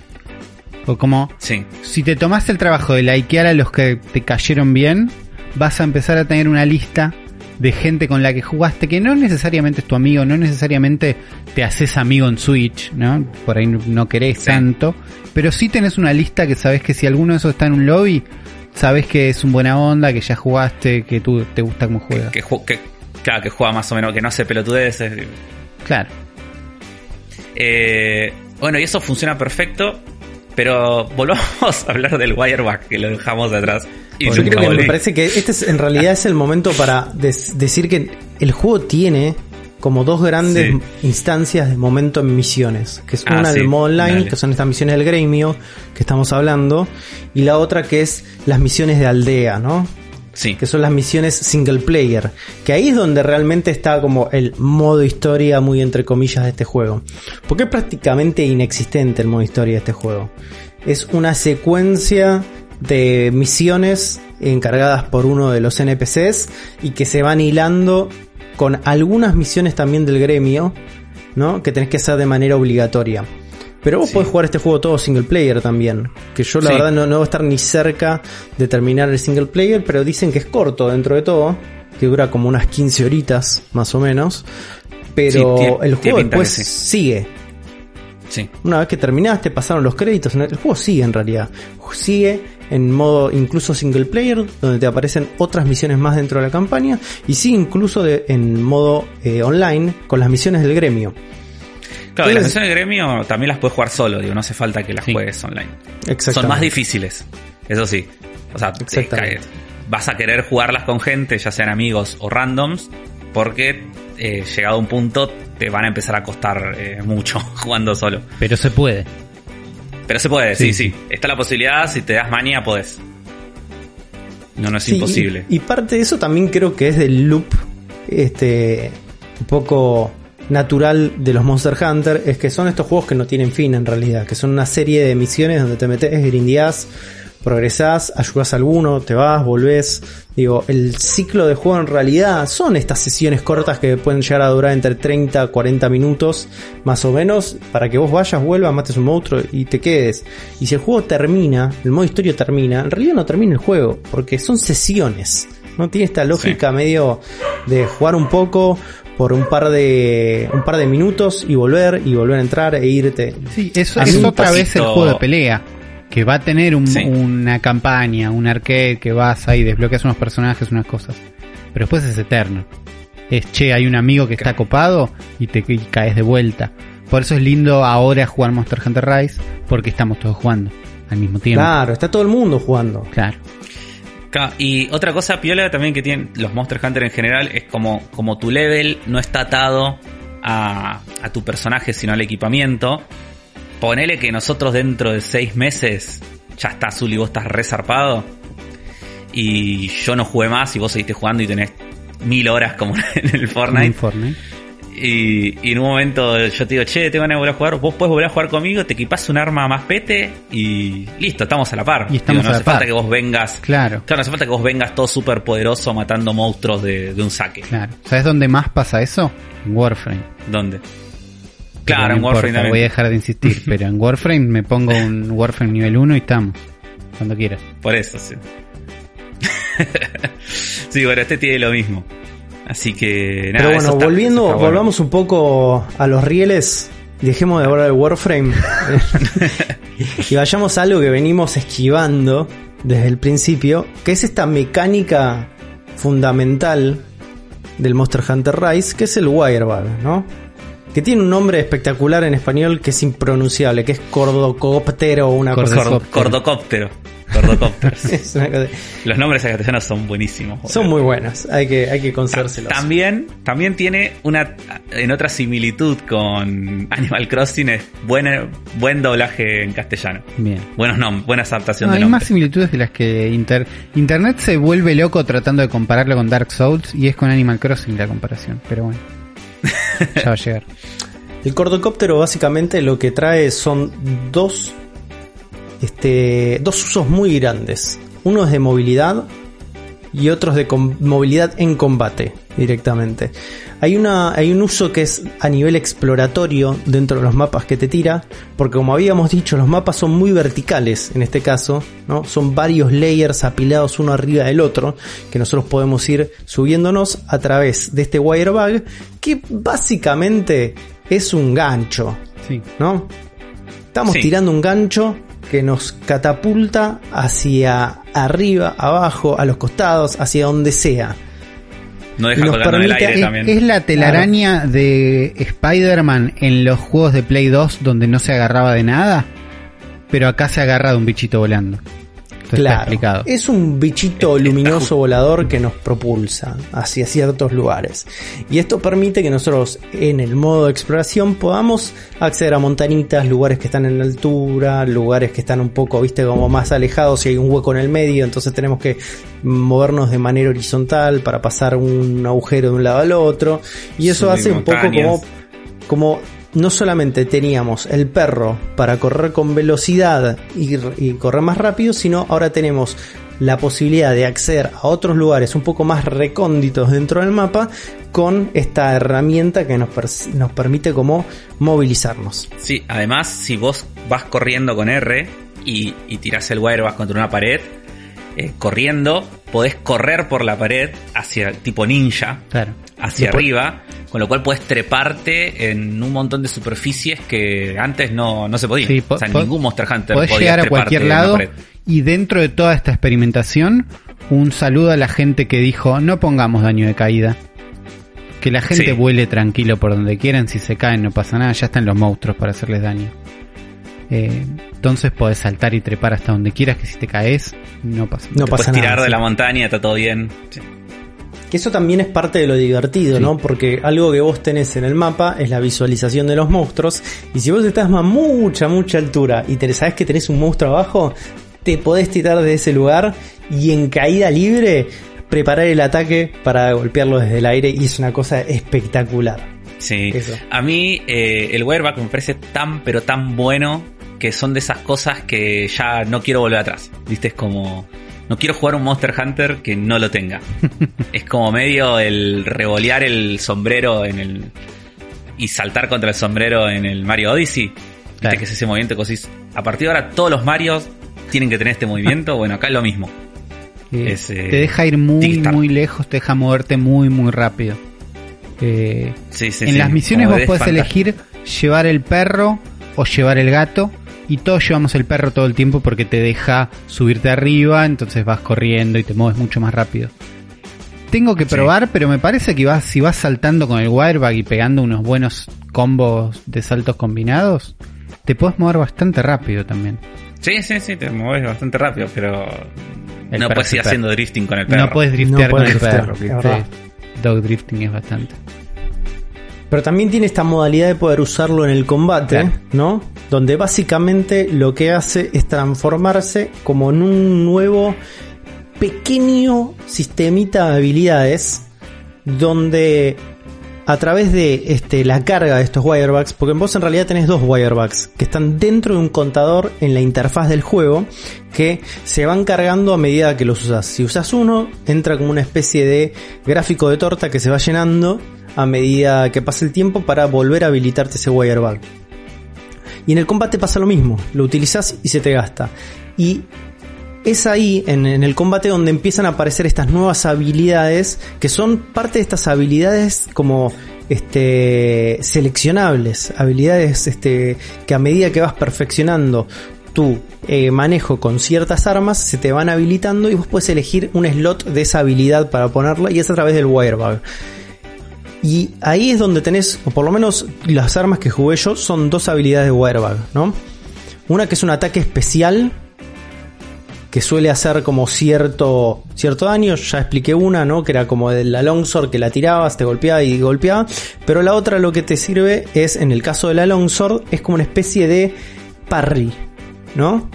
Donde habilitas con el L2 y la A, se arma como una muralla de lásers, en realidad es el wirebag, ¿no? Que cuando el enemigo te ataca, hace un parry y le devuelve y le contraataca. Entonces son dos habilidades que tenés por arma a través del wirebag. Y eso lo podés conectar incluso en el combate. Si desequipas el arma, podés utilizar las habilidades de movilidad durante el combate. Entonces, la idea del, del wirebag es no solamente utilizarlo como un este, skill de ataque, sino poder usarlo durante el combate para moverte en el combate.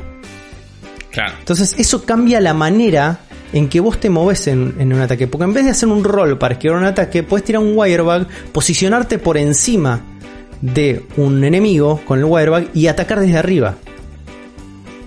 Entonces empieza a abrir como toda una especie de este, movilidad 360 alrededor del combate que empieza a implementar también un eje más y, eh, y ¿no? Más horizontal, eh, digo, más vertical te empezás a mover como dentro de una esfera de posibilidades del ataque. Entonces te puedes mover hacia arriba, hacia abajo, hacia los costados, que eso no pasaba en ningún Monster Hunter. Podías saltar, no. ponele, a lo sumo.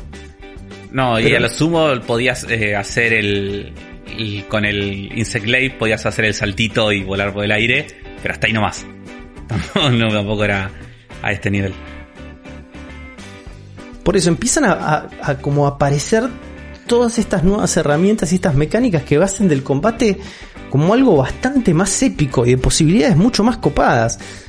Y rápidas. estoy como. Sí, y rápidas y veloces, es verdad. No sé si ustedes siguen en Twitter a este pibe que se llama Sunhee Legend. Sí, que es sí. el. Que, que, si no lo siguen, síganlo. Es el chabón que hace cosas imposibles en los juegos. Y que hace GIFs en Twitter sobre las cosas imposibles. El momento que este pibe agarre el Monster Hunter Rise la va a coser. Ya lo agarró. ¿Ya lo agarró? Capcom se lo sí, dio. Sí, está sí, sí, sí, está jugando. Está jugando. No, va a ser una locura los GIFs de ese pibe. Metete, las, cosas, ya hay, las posibilidades ya hay, ya hay. las cosas que va a hacer. Porque ya las cosas que él hacía en Monster Hunter World eran increíbles. Imagínense ahora con toda, con todas estas juguetes que tiene ahora para probar. Ya lo estoy buscando. Mirá, ¿eh? Ahora ya te, te paso uno. Sí, yo, yo, vi uno y le decía, Ni, ¿cómo estás? Y desde ahí me compré la Switch hace poco y gracias a Capcom que me acercó a este juego, eh, la estoy pasando muy bien, estoy contento, así sí, se Capcom, lo... Capcom también dijo, este pibe lo necesito en mi equipo. A este pibe lo quiero Sí, haciendo sí. videos de esto. Pero este pibe lo quiero hasta haciendo milanesas en mi casa. Bueno, las mejores milanesas también. No, es Dice- estúpido las cosas que hace. Este, cha- este chabón, es e- este video con el, con el conejo es, es espectacular. Como lo mata al final con el golpe en el aire. Eh, sí, yo no entiendo de cosas que hace el chabón que no sé cómo las hace. Como no, en, en todos los juegos. ¿eh? No, solo y además siempre Eh. pasa lo mismo que es en los videos de él, no sabes cómo está manejando la cámara. No sabes cómo está, está como editadísimo, no sé cómo. Que tipo la interfaz no queda y el juego es perfecto y siempre se ve bien, siempre se ve mejor. Siempre está bien encuadrado. Sí, no, y no. Y tienes los mo slow motion y efectos y no sé. Como- No, no, es muy, es muy genio. Es muy, muy genio. Pero bueno, esto es lo que yo, cuando apenas, apenas empecé a tocar el juego y ver las posibilidades, dije, este pibe la debe escocer. Y, y lo que más quiero ahora es empezar a ver sus GIFs. Claro. Así que es como. Eso es realmente como gran parte del disfrute que voy a tener de Monster Hunter es ver a este pibe jugar. Es así. Sí, sí, Totalmente. Totalmente. Pero bueno, el- para mí, como dijiste vos, Afro, el Werbag sin- eh, llegó para quedarse. ¿eh? No, no, no hay como. No hay como otra opción. Y otra cosa que para mí medio que llegó para quedarse es como la otra innovación que tiene este juego. Que es el modo Rampage. Ni sé la si llegaron a ni la probarlo. vi Sí, yo sí. Es una estupidez el modo Rampage. No puede ser tan divertido. Está muy ese bueno. modo del juego.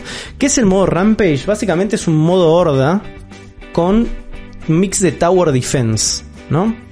Vos estás en como protegiendo una base y se te viene como una horda de monstruos, uno atrás del otro, hasta llegar a ciertas instancias donde llegan como jefes que tenés que ir matando. Pero al mismo tiempo tenés que ir como este, posicionando distintos tipos como de torretas que las podés utilizar también y dispararle a los monstruos y a las oleadas de monstruos con eso. Y te tenés que ubicarlas estratégicamente en lugares que te sirvan como para entrar y salir de la torreta para poder pelear con los monstruos después en tercera persona. Ideal este modo de jugarlo en multiplayer. La sí, yo todavía, única- no lo probé, jugué- lo probé en el, en el modo historia nomás. Yo la Uy, única vez que lo jugué, lo jugué en, multiplayer y nos hicieron pelota. Pero mal, nos, nos pasaron por encima los bichos. Claro, pues son bichos Pero, ah, muy, muy grandes para que vengan de a muchos. Claro, es un quilombo de bichos. es muy divertido porque perdés el control inmediatamente. Pero acá es donde a mí se me cayó un poquito la mandíbula jugando a este juego. Porque no se me cayó un frame. Sí, tenés 40 millones de bichos gigantes ahí al mismo No, tiempo. además, y... lo que estoy, estoy viendo el, el gameplay, el trailer del modo Rampage que publicó Monster Hunter, como nada más loco. Y lo que estoy viendo es monstruos mucho más grandes de los que me enfrenté por ahora, porque también los primeros monstruos que te enfrentas en el juego, los que están en la demo y los del nivel 1, son más bien chiquitos, digo, son más grandes que vos, y dices, uy, qué bueno este monstruo, con buena personalidad, no sé qué, pero todavía no pasa nada, empezás a ver que hay monstruos muy muy grandes, y cuando vienen de a 3, no tiene sentido este modo, y no tiene sentido lo bien que se ve. Son más grandes porque los, todos los monstruos tienen un modo que se llama modo Apex. Ahí va. Sí. Es como un modo como, como si fueran el monstruo alfa. Sí, Que son gigantes, son mucho más grandes, son mucho es más el- el- difíciles. El, modo Kaiju. Claro, y les cambia incluso a veces las estrategias de ataque de los bichos. claro, ahí está. Entonces te agarran como una versión ultra de esos mismos monstruos. Pero algo para destacar de esto es como en general la performance de este juego. Sí. Que durante todo el momento que lo jugué, a mí el juego nunca me tironeó, No. nunca me bajó de los 30 FPS estables. Y es, es un logro realmente por el nivel no solamente de, de fluidez del juego, que es clave para poder jugarlo, ¿no? Sino que también de lo bien que se ve. Sí. Sí, se ve Por más de que no, no haya sorprendido al pibe de Digital Foundry, eh, Para mí sí, lo agarró en un día dormido ese pibe. sí nos sorprendió a nosotros, eh, porque la verdad es que sí, se ve, se ve increíble y corre perfecto. O sea, a mí me da un poco de pena el día, el año que viene cuando salga en PC y se vea mejor y corra a 60 FPS, pero, Pero vos lo jugaste en la cama un año entero. yo- claro, yo lo estuve jugando un año antes de la cama, ya está. Cómela, Sergio. Nota de editor. Porque, déjalo, pobre Sergio, lo va a disfrutar dentro de un año y seguramente nos va a pasar unos videos de 15 segundos de que se va a ver espectacular y todo. y, Sí. nos vamos a y nos vamos a comprar el juego de vuelta. ¿Eh? Mucho más barato porque va a salir mil pesos cuando lo compremos. Claro. Y se va a ver mejor. Y vamos a estar jugando todos los todos en PC en un año y medio. Acuérdense Sí, lo que le digo. o- ojalá llega, si tiene crossplay. Cross save, digo, sería un golazo, pero no creo. No creo que suceda, no creo que suceda. Pero bueno, el juego se ve increíble también, ¿eh? Sí. Eh, igual para Switch, yo lo estoy jugando en una tele 4K y la verdad que se ve bastante bien también. Digo, no se ve nada roto. Eh, sí, me, quedo, me quedo como medio estúpido mirando lo lindo que es todo el mundo, lo bien logrado que está. Y hay algo que yo creo que por sí es como toda esta cosa de el- la, la época, eh, viste, la, la era Edo, de coso que es como Sí. súper atractiva, ¿no? Muy linda como para trasladar a, a estética de videojuego. Pero al mismo tiempo hay algo del juego que es como, es muy colorido, viste, y, y yo creo que es la traslación de toda esta estética. Pero hay un cuidado a nivel detalles que, que es totalmente obsesivo y te das cuenta de eso en el momento donde vas a comer. Ah, sí. Porque en este juego vas a comer. Sí, sí, sí. Te sentás en la cantina o te pedís en uno de los puestitos que está afuera y te pedís una comida tradicional japonesa, ¿no? Que se llama dango. O no sé si es tradición japonesa, pero digo, ponele que es la del juego, ¿no? Toda la instancia de lo que es comer y la elección de lo que tenés que comer, porque co- comes como una especie de brochet de pelotitas de no sé qué carajo serán, que son cositas que te sirven después para los combates, ¿no? Como te, te levelea algún stat, te da alguna resistencia a algo, digo, es funcional ese momento, pero desde el momento de la elección de eso, el menú, donde seleccionás las pelotitas a comer, hasta el momento en que te lo sirven, que es como una cinemática espectacular. Ay, es demasiado. De bueno. los ga- es, es- y hay dos encima, porque depende si comes afuera o comes adentro del gremio. Son dos cinemáticas distintas. Donde gatos te cocinan, Y- ¿no? Claro, están los gatos y los, los pálicos que te están cocinando. Y, y es fantástico. Y cantando una canción además, no solo cocinando. Cocinando mientras te cantan una canción la, la espectacular. toma de las dos patitas de gato que te traen el té y te lo dejan en la mesa. Ah, es mucho. No solo eso, sino la reacción que tenés vos Sí. cuando comes y los gatos, la reacción que tienen cuando te gustó la comida. Digo, hacen todo como esos pequeños como detalles o inserts de como de la gran construcción de Sí. mundos lo viene haciendo Monster Hunter en todas sus decisiones que son fantásticas. Bueno, eh, Fantástica. yo, yo le decía a Uli ayer cuando estábamos jugando o anteayer que cuando vos estás, esto ya es in-game, cuando estás in-game y cocinás vos con la parrillita portátil, que no sé si lo usaste Juan, eh, tenés un es una parrillita portátil, portátil que puedes cocinar, cuando vos estás cocinando y estás con el perro, el perro de repente se te para al lado de la, de la hoguera, de la parrilla, y se para con la boca abierta y empieza a babear y a, y a temblar, tipo como perro con cara de dame un pedazo de carne, que es, si alguna vez en tu vida tuviste un perro y le acercaste un pedazo de carne, es exactamente esa la expresión que el perro hace y me parece increíble ese detalle. Es como, es espectacular. Si yo tengo Y- un video grabado de un momento donde te sentás en el pueblito, te sentás nada más a ver un número musical que está pasando en el pueblo y empezás a aplaudir y el perrito se pone a bailar al lado tuyo. Tiene todos esos micro momentos que no sirven a- para absolutamente nada, más que para darte Sí. felicidad. Imagínense, les voy a tirar una cosa así para que para, para no salir de mi lado hater. Imagínense si tuvieras este nivel de detalles y amor en un Pokémon. en la misma consola, ¿eh? Se puede. Piensen que se puede. Tenías que hacerlo. Pero tenés razón igual, ¿eh? Tengo razón. Tenés un poquito de razón. Pero Porque cuando cocinas en el Sword de Chile está el bicho ahí duro al lado, es como, mirá lo que es esto. Como se, se- se puede. Pero bueno, ¿qué se le va a hacer? Yo creo que Eh, para, para ir un poco cerrando, ¿no? Eh, el- el- Sí. Toda esta especie de revisión de Monster Hunter que estuvimos haciendo. Creo que todas las cosas que estuvimos hablando hasta ahora, estas nuevas mecánicas, estos nuevos planteos del mapa, el setting, estos pequeños detalles, la, la lógica de customización que es cada vez más profunda y no haber perdido absolutamente nada de las cosas que hacen a Monster Hunter Monster Hunter, que es la complejidad, el combate pesado, porque es combate pesado, Sí. todo es pesado en Monster Hunter.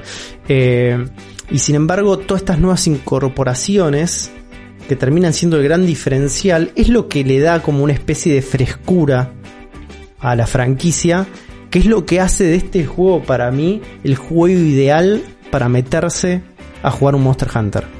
Si vos estás pensando en decir Monster Hunter me interesa pero es imposible, es muy es demasiado abarcativo, tengo que haberlo jugado antes, este es el juego ideal para entrar.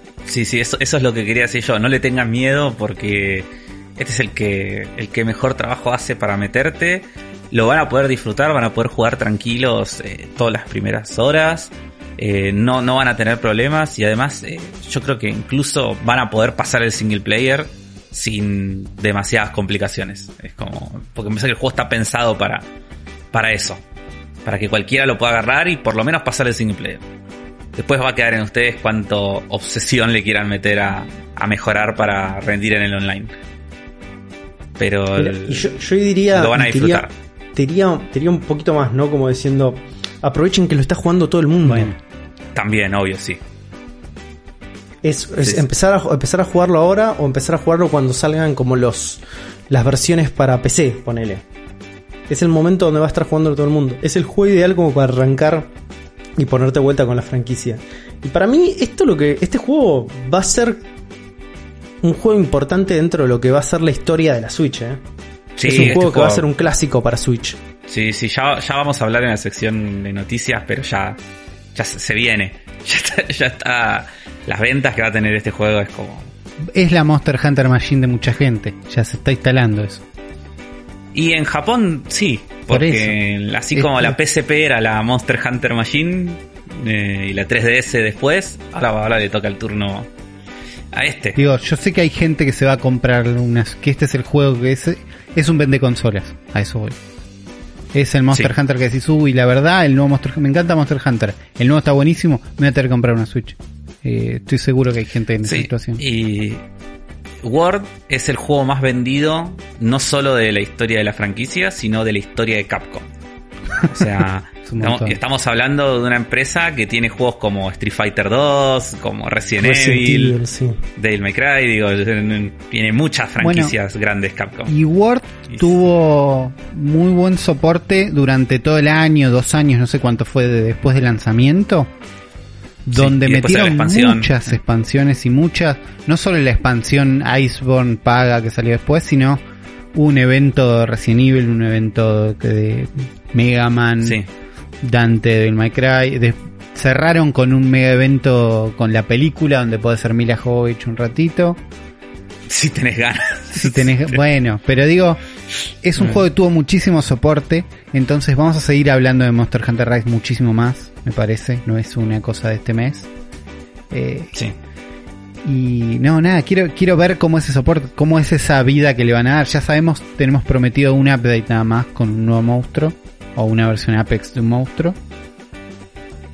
Eh, nada, recontra entré. Este, cada tanto decimos esto, ¿no? Cada, cada tanto llegamos, hay un programa que grabamos diciendo, che, me quiero ir a jugar. Che, no tengo ganas de grabar. A ver cuándo terminamos de grabar que me quiero ir a jugar. Este es uno de esos programas. Aún así nos encanta Sí. hacerlo. Pero sepan que es uno de esos programas.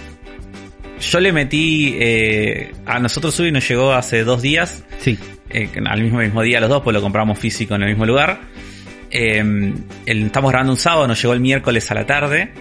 Y yo tengo ya 17 horas desde esos dos días hasta hoy. Que para mí es muchísimo. O sea, Yo sé que hay gente que juega no más, sé pero todavía. Porque está en un menú loco probablemente. sí, tenés que, para ver la cantidad de horas, tenés que sal- volver al, o sea, salir del juego. Y cuando cargas tu partida, te- en el save te dice Claro. la cantidad de horas que vas. Ahí va. Eh, sí, sí, sí. Es ese- esa cantidad de tiempo y esa cantidad de obsesión. Pero nada, yo ¿sabes creo por que. Eh, yo te voy a decir por qué es esto. Porque probablemente este sea el mejor Monster Hunter que hemos jugado. Yo creo que sí, y además.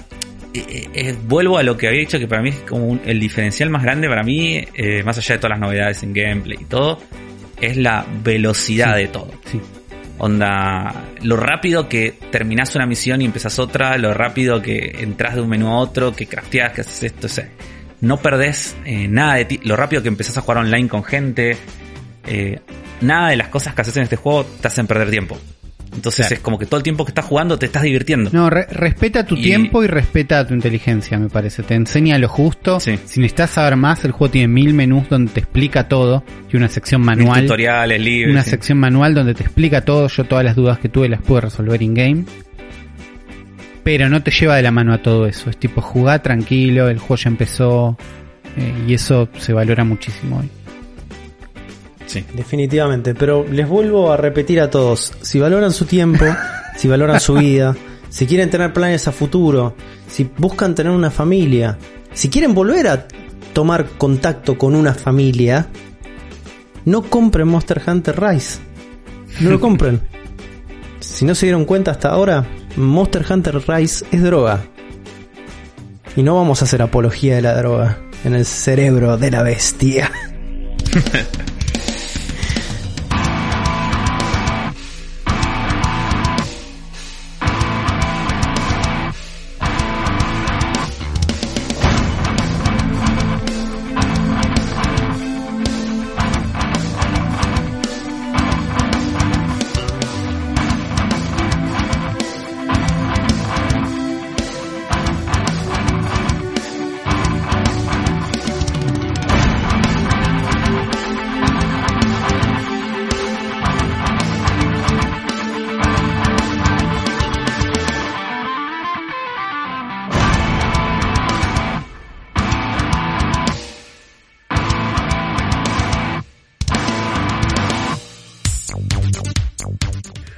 Bienvenidos a un nuevo episodio del Cerebro de la Bestia 193, si no me falla la minuta de este podcast fundamentalista nintendero compuesto por el señor Ulises Rivas. ¿Cómo andás, Uli? Con ganas de jugar a Monster Hunter, bien, estoy bien. Me parece perfecto, me parece perfecto. Y con el señor eh, Germán Leal, alias Afro. ¿Cómo andás, Afro?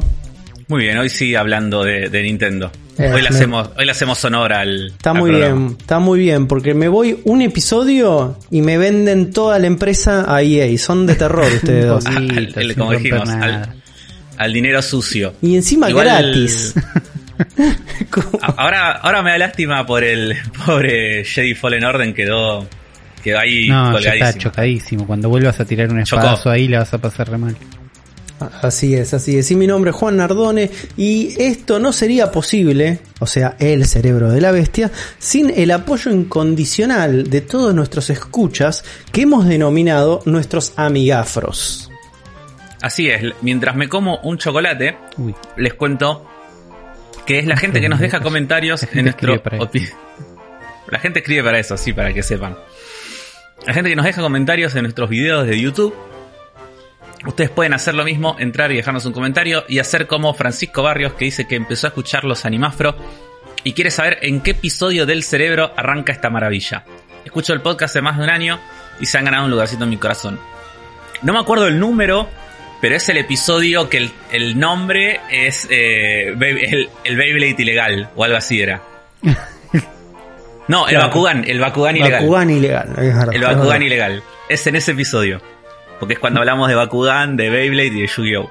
Ahí nació, Muchas tangentes Se abre en la ese puerta, episodio. claro. Sí. ahí nació la, la puerta de la mierda. 158. Muy bien, Uli. Bueno, Rodrigo Corte dice muy buena la guía de Ulises para Shooter. Qué bueno que Afro volvió a ofender. Igual no coincido con la Snyder Cut, es una peli de similar calidad a las de Marvel. ¿Pensaron para Afro Anime series clásicas para presentar a nuevas generaciones? Saludos. Eh, sí, lo pensé y va, va a haber animafros de series más viejas. Pero no sé, de- van a ser más viejas seguramente de lo que vos pensás. Porque si con series viejas estás pensando en Ranma, Dragon Ball o cosas así, no, van a ser más viejas que eso. Eh, y sí, muy buena la guía de Uli. Mucha gente felicitándote, Uli, por bueno. esa sección. Yo ya te dije que la tienes que capitalizar La vamos de a otra forma. transformar en un buen libro. En una masterclass. Transformarla en una, una sección, así como están haciendo, está haciendo Rami el curso de internet, pues el curso de Battle Royale. Listo. Y lo sumas ahí como una diplomatura. Jaime H dice, propongo que inviten al hermano de Uli a un episodio del podcast. Se escucha como una buena persona en gustos. No, como una persona con buenos gustos, dice. Bueno, puede ser, no te prometo Puede ser. nada. El primer invitado del 2021. Podría ser, sí, no, no sería una mala idea.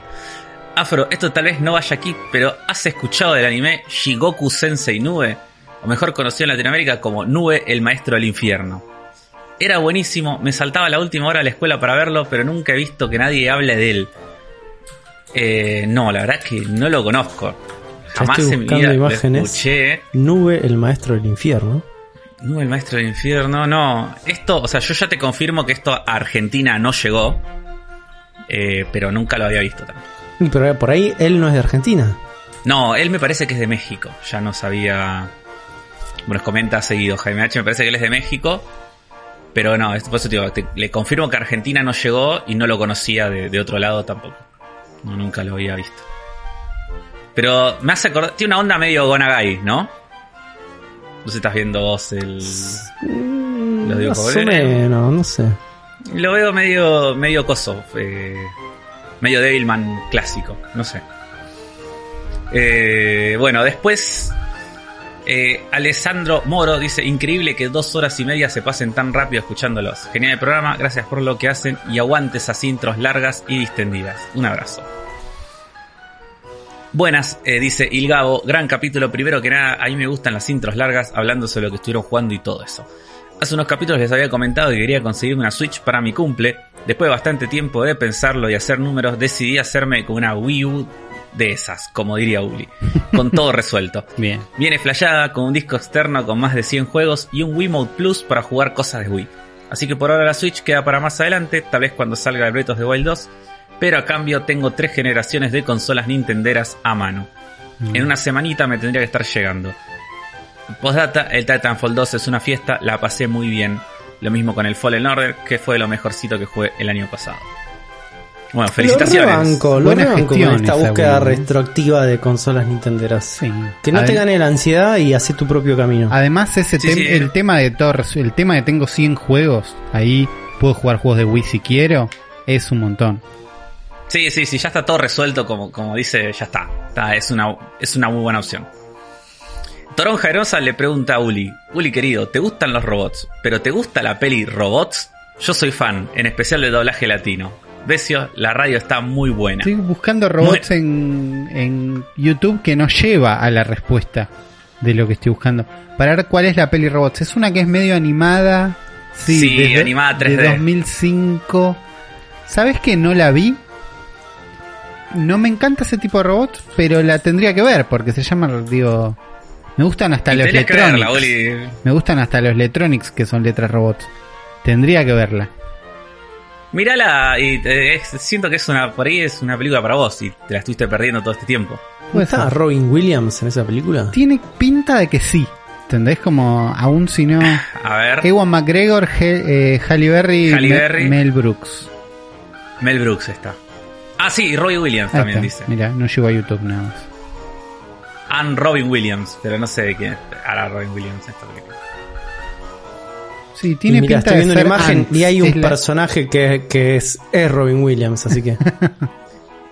A mí me da la sensación de que es ese, pero no, no, no me arriesgaría a, a decirlo. porque Yo la vi hace mil años, no me acuerdo nada.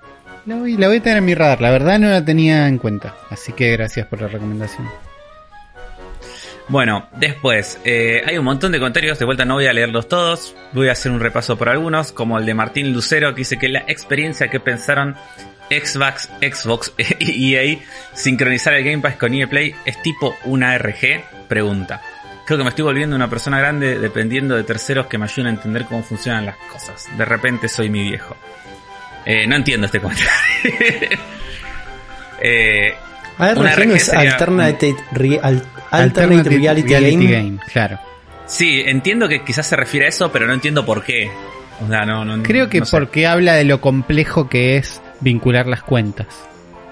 Sí, igual yo lo hice y creo que hablábamos de esto igual. No es tan difícil, es más largo que difícil. Fue más Es largo como, cuando lo es- contaron que difícil, sí, es, es medio un toque. Sí, en realidad es darle ok a un montón de menús que te van saltando. Es como no, no tenés que pensar. Pero es darle ok a muchas cosas. Básicamente es eso. Eh, Leonel Brucese dice, como fan de Banjo Kazooie y Mario 64, puede decir que si hay un juego de plataformas digno de Sony, ese es el Jack and Daxter 1. Los demás son juegos de acción, muy buenos, pero se alejan de mis gustos. El primer Jack and Daxter está en Play 4, jueguenlos, es tremendo. Hubo mucho fan eh, de Jack and Daxter en estos programas. Mira. Tendríamos que jugarlos, me parece. Eh, y que yo, vuelva- Yo siento que ya traté, pero podemos intentarlo. Y que vuelva a la sección de personajes que se mueren de ganas de ser de Nintendo. Que Sí, los sí. cuiden un poco. Eh, Martín Cerdeira dice, entre comi- en- citando, dice, es más importante saber moverte que apuntar bien. Frases que puedes usar en la cama. Bueno. Eh, Bob Rocchini dice, yo vengo jugando PUBG, COD, Apex, todo Battle Royale y concuerdo con Uli. Lo más importante es agarrar cualquier gilada rápida y salir a los tiros, así aprendes el gameplay. Un amigo siempre dice, yo luteo los cadáveres. Ahí está, que luten los giles. Es otra expresión de la misma. Estoy de acuerdo. Sí, van ahí. Eh, y por último, Marco Atila Trozzi dice, por favor, qué buen tutorial de Uli para Battle Royale. Hoy mismo lo ponemos en práctica con amigos. Obvio que les pasé el link para que lo, lo escuchen. Luego les cuento cómo no fue. Gracias y abrazo, chicos. Bueno, muchas Bueno, gracias. gustó mucho, Uli, tu, Gustó. tu tutorial. Qué bueno, qué bueno que le gustó. Te puedes dedicar a eso. Interés. Bueno, eh, bueno, gracias a todos los que dejaron comentarios. Y recuerden que si ustedes quieren ser amigafros también, pueden dejarnos también un comentario en YouTube. Perdón, me ahogué, me ahogué, sí. Seguí, leí el comentario de iVoox mientras Voy yo a, un como- poco de agua. como- voy a leer en este momento de un usuario anónimo que dice, ya que preguntas, mi sección favorita es Uli Investiga. No estoy metiendo presión para que vuelva, entre paréntesis. Mientras espero, banco mucho a Uli entra en Wikipedia un rato en vez de prestarle, espero, banco mucho entre Uli entra en Wikipedia en un rato en vez de prestarle atención a sus compañeras mientras graba un podcast. Porque eh, se ve que es ese usuario anónimo donde que se le repiten todo el tiempo las frases dentro de iVox. Te quiero decir que yo no lo leo repetido, ¿eh? Así que quizás sea tu internet. Chen, o tu- chen, chen. tu- O iVoox. No sé, yo estoy, no yo es entrando al backend de comentarios de iVox. Sí, sí, pero bueno. Eh, algo que quiero leer de Evox que me parece fantástico, no lo voy a leer entero porque tiene una sección abajo del programa que dice lee el episodio. Y dice, este contenido se genera a partir de la locución del audio, por lo que puede contener errores. Y, y vaya que los contiene. Porque esto sería como una especie de, de closed caption del- de lo que hablamos. Y arranca diciendo, y les voy a leer las primeras oraciones. Dice, Afro cuchara segundo, escucha doble de cuarta y no entiendo cómo los jueces de faldas, no entiendo el por qué desde hace unas semanas se fundamentalista, porque recién ahora le agregan la ley, leía en paz, igual para que te tranquilo salvaje. Y lo tengo y para jugarlo posiblemente esta noche perfecto, me parece muy bien. Como... Parece que tienen, tienen que mejorar la IA. No en es bárbara, No, que- no, no, Que, se quede ahí, que se quede ahí la IA. Digo, si siguen perfeccionando la IA de iVox, lo que nos falta es que nos domine la IA de iVox. Dejémonos de joder. Con que se quede Ah. ahí, está muy bien. Basta de, de IAs que nos van a querer dominar. Y menos que sean de iVox. Escuchame Bueno. una cosa. por favor, por favor. Por favor a todos ustedes que están del otro lado, si quieren ser instant amigafros, pueden ir a patreon.com barra zona fantasma TV y aportar ahí con unos mangos para sustentar este proyecto y si no también Mercado Pago, links en la descripción de este episodio donde también pueden aportar así que les agradecemos a todos ustedes que hacen esas contribuciones un montón. Dicho esto, me parece que es un gran momento para trasladarnos inmediatamente a las noticias nintenderas de esta semana, que hay un montón. Sí, hay bastantes. Hay un montón de noticias, cosas que han pasado esta semana, como por ejemplo que Super Mario 3D All Star se convierte en un objeto de colección. Claro. ¿Qué significa Ve- esto? veníamos adelantando esto desde el programa anterior y desde hace un rato también, que es, che, en cualquier momento Nintendo dijo, baja la palanca, dejamos de festejar el 35 aniversario de Mario. El día que muere Mario. El, El día que 31 de muere. Mario, reconocido como gran parte de Nintendo, como el día que Nintendo mata a Mario, a partir de ahora solo tienen que representarlo con un- una pila de esqueletos y otro, otro tipo de propuestas. Pero lo que pasó es Super Mario 3D All Stars, la colección de 64 Sunshine Galaxy, no se puede comprar más de forma digital. Y me imagino no van a estar saliendo nuevas versiones físicas, entonces los galpones donde quedaron se van a vender y hay gente diciendo, ah, muy rápido esta gente, muy apurada, espera una semana por ahí para empezar con esta, pero empezamos a ver 2.500 dólares, 5.000 dólares, ¿no? Estamos hablando de... Sí, eBay, pero la gente ya se está volviendo loca, ya está diciendo, como Afro, ¿no? Afro tiene una copia física de esto. Yo tengo una copia física. eh, Te vas a comprar la no- Switch no la- Pro con eso. No la Aguant- quisiera, ven- no la quisiera vender, pero si alguien viene a ofrecerme 2.500 dólares, Aguantale un par de años más, Afro. sí, con Esto es, gusto. como, esto es como un NFT, man. Claro, va, va a ir creciendo. Va a ir creciendo. Eh, nada, está, está pasando eso, no sabemos, teníamos la teoría, no, bueno, por ahí Nintendo pone después los juegos por separado, pero no, están muertos para siempre y la única forma es encontrar una copia digital de Afro o de eh, física de Afro o de alguna de estas personas. Así es, así es, porque Mario murió, o- evidentemente, ¿no? Sí. Es como durante estas, estas semanas es como el internet estuvo revolucionada por el hecho de que Mario acaba de morir. Y justamente viene a coalición de esto, ¿no? De que todos los juegos que fueron lanzando para el 35 aniversario del año pasado, en septiembre, tenían fecha de vencimiento, de alguna manera, que era el 31 de marzo. Claro. Y ahí, ahí es donde empezó a circular, ¿no? Como de, de- a través de los tricksters de internet, de Twitter, el eh, moto que dando vueltas que Mario dies tomorrow, ¿no? ¿Qué significa eso? Significa que iban a sacar los juegos directamente de circulación. Se iban a dejar de vender, iban a dejar de estar en el store. Íbamos a perder el Mario 35 también. Sí. Cosa que consideramos nosotros que era un gran error, pero bueno, evidentemente Nintendo decidió tomar esa decisión y el internet se volvió oh, eh, totalmente loca, ¿no? Entonces empezaron a circular estos tweets de Mario muere mañana, lo voy a extrañar, Mario muere mañana, ya puedo sentir el dolor, decía otro en Twitter, y a medida que la gente iba tuiteando eso en forma de meme, la gente se empezaba a preocupar en serio. Claro. Porque llegaba gente sin demasiada información a decir, ¿cómo que muere Mario? Claro. ¿Cómo que se me va a morir Mario? ¿Qué está pasando en Nintendo? Y Nintendo tampoco hacía como demasiado trabajo para esclarecer las dudas, ¿no?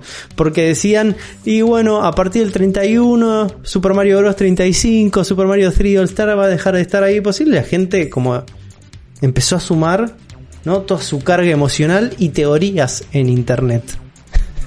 Entonces eh, se armó algo muy lindo alrededor de todo esto, donde la gente se empezó a paranoiquear con la muerte de Mario. Sin embargo, no era, no es que el fontanero italiano va a morir, sino que simplemente sacaban los juegos. Una pelotudez hermosa que de la cual Nintendo es totalmente culpable y de lo cual siempre funcionan esas cosas, ¿no? Para Nintendo.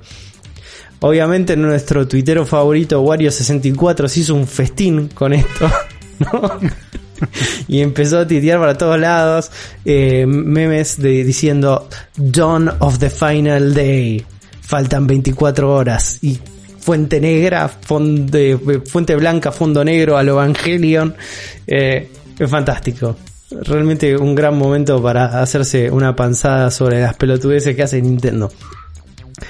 Eh, pero por otro lado, ¿no? Se desveló un poco el misterio de por qué Nintendo tomó esta decisión de hacer los juegos del 35 aniversario eh, con un tiempo limitado, ¿no? Y es que a partir de ahora, o sea, en, en el mes de abril, los juegos tanto como el 3 All Star, Super Mario Bros. 35, el Game Watch, ¿se acuerdan Game Watch? Uh, ese de era lindo. Super Mario no había chance salió? de que lo, que lo tenga nunca. Era lindo esa edición. Era hermoso, sí.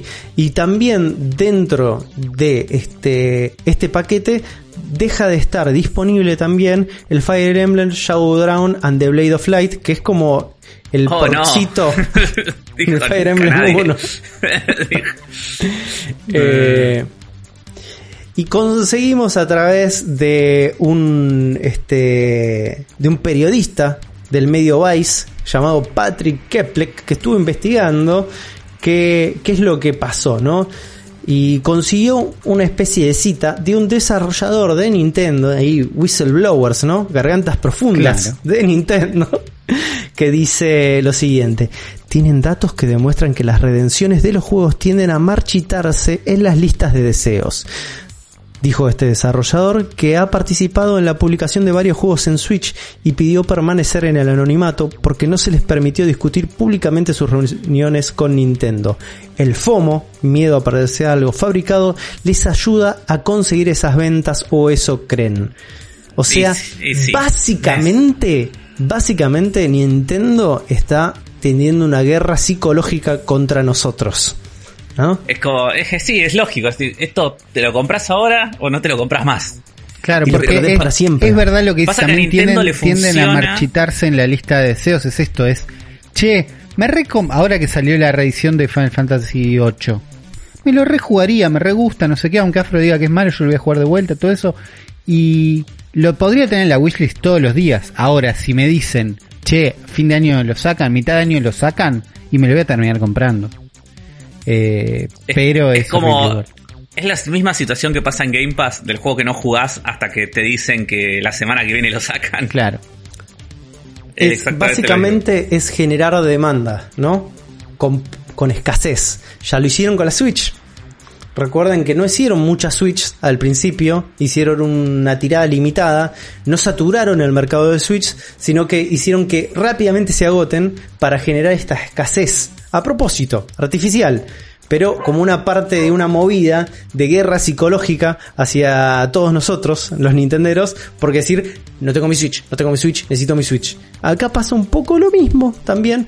Si bien eh, apenas circuló esto, el presidente de Nintendo of America, nuestro amigo Doug Bowser, dio una explicación de que se trataba solamente de por el hecho de ser una celebración de Mario y que no va a ser una estrategia de negocio que vayan a utilizar a futuro. No sé si Doubt. creerle. Y God no. La verdad. Después de haber vendido 9 millones de copias. El tema también es que a Nintendo estas cosas le funcionan porque Nintendo cumple. O sea, Nintendo te dice, esto no lo voy a vender más y no lo vende más. Digo, por ahí a otra empresa, tipo si Sony te dice, no, esto no lo vendemos más, no le crees, porque después a los 6 meses te lo saca de vuelta con oferta, ¿viste? En cambio Nintendo son jodidos, entonces es como... Es como- Claro. ahí le, le crees a Miyamoto de que te dice que no lo va a vender más. Porque no le No, importa y nada. aparte, aparte eh, generan estos objetos de culto que por más de que ellos no vean ningún pedacito de ganancia de vender un Mario 3D All Stars a 5 mil dólares, están en boca de todos. Es que, La- no, esa prensa, esa prensa, amigo, digo, lo vale. no, además no digo, vale. el día de mañana te lo pueden volver a vender y va, va a seguir habiendo demanda. Digo, la gente va a seguir queriendo comprarlo porque no, no lo puede conseguir. Probablemente, Entonces, probablemente como- no lo hagan en la vida útil de la Switch. Eso. No. Pero para la próxima generación, y puede ser. Y tampoco, para la otra. Nintendo piensa así, tío, es como, te espera dos generaciones y ahí te lo largo. Pero bueno, para sorpresa de nadie también, Monster Hunter Rise explota en Japón. Sí. Eh, char japoneses que a nosotros nos gustan mucho. Y tenemos acá el top 10 de Japón, en el cual en primer puesto, obviamente, está Monster Hunter Rise, que vendió en tres días o una cosa así, muy poco tiempo, 1.300.000 unidades. Tranqui. Eh, después continúa en la lista el Super Mario Free World, que lleva vendidas qui- qui- 500.092 hasta ahora en total. Eh, después The Quintessential Quintuplet Summer Memories are co- also coming five. ¿Qué carajo es esto? Ya lo estoy googleando porque me Esto es una visual novel, seguro. El Momotaro Densetsu que sigue Sí, estando acá. Visual Novel. Eh, Mario Kart 8, Ring Fit Adventure, Animal Crossing, Minecraft. De vuelta el Quintessential Quintuplets. Y por último, Super Smash Ultimate. Eh, el efecto... ¿Sabes qué? ¿Sabes de qué? Sí. The. Quintessential Quintuplets es una visual novel que básicamente la traducción del japonés no es de Quintessential Quintuplets, es cinco novias iguales. O sea, ya saben de qué se trata esto. Ok, ahí estoy viendo imágenes, sí, ya veo, veo para dónde va. Con razón está lo más vendido. Eh, no me extraña. Para sorpresa de nadie. Para sorpresa de nadie, sí. Esto también eh, tuvo un efecto rebote en las ventas de la Switch, que eh, sí s- tuvo 190.000 unidades de Switch común vendidas y 77.000 unidades de la Lite vendida, eh, ocupando el primer y segundo lugar de lo más vendido. Y recién en, en el tercer puesto, recién está ahí la PlayStation 5 con 50.000 unidades eh, y 10.000 en su versión digital, la PlayStation 4, la 2DS LL, la Xbox Series S, la Serie X y amo que el noveno puesto es de la PlayStation 4 Pro que vendió 15 unidades. amo el nivel de especificidad de 15 unidades. Amo, amo, Las me tienen, encanta. tra- las tienen traqueadas. Eh, y bueno, y siguiendo también el éxito de Monster Hunter, eh, en esta semana de apertura de inicio de ventas, el juego ya distribuyó 4 millones de unidades en todo el mundo. Eh, que no son vendidas, son distribuidas, pero de las cuales no quedan dudas de que las van a vender todas. Y de que a esto después va a haber que sumarle las ventas digitales también. Así que eh, arranca con toda Monster Hunter Rise. En teoría ya en Japón las versiones físicas también se agotaron. No hay versiones físicas de Monster Hunter en Japón. Así que, Tranqui. digo, esos 4 millones se van a vender. Olvídate. Sí, se van a de vender en un mes. Sí, sí, sí, sí. Y para no quedar afuera tampoco, ¿no? Del otro lado del charco, hay gente que está viendo lo que está pasando con Monster Hunter y dice, yo no me puedo quedar afuera.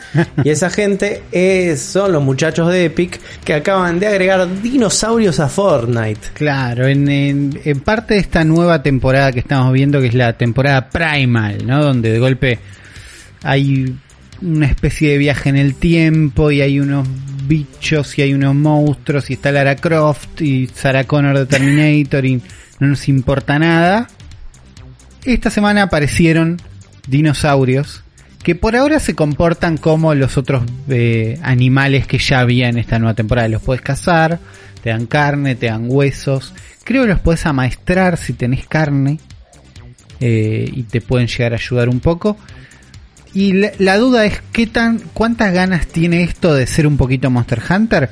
Y Fortnite siempre se acercó un poquito a lo que estaba pasando. Hubo un paraguas de, de araña cuando teníamos eh, Spider-Man, cuando salió God of War, agregaron una isla vikinga de hielo ahí medio y un poquitito.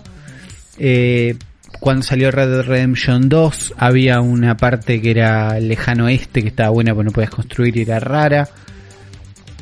Siempre se acercan un poco, o sea, ahora lo que están haciendo es ir con todo, con las franquicias que pusieron plata, que, que conectaron, tipo está Lara Croft, se llama Lara Croft y es lo mismo y tenés los skins y todo.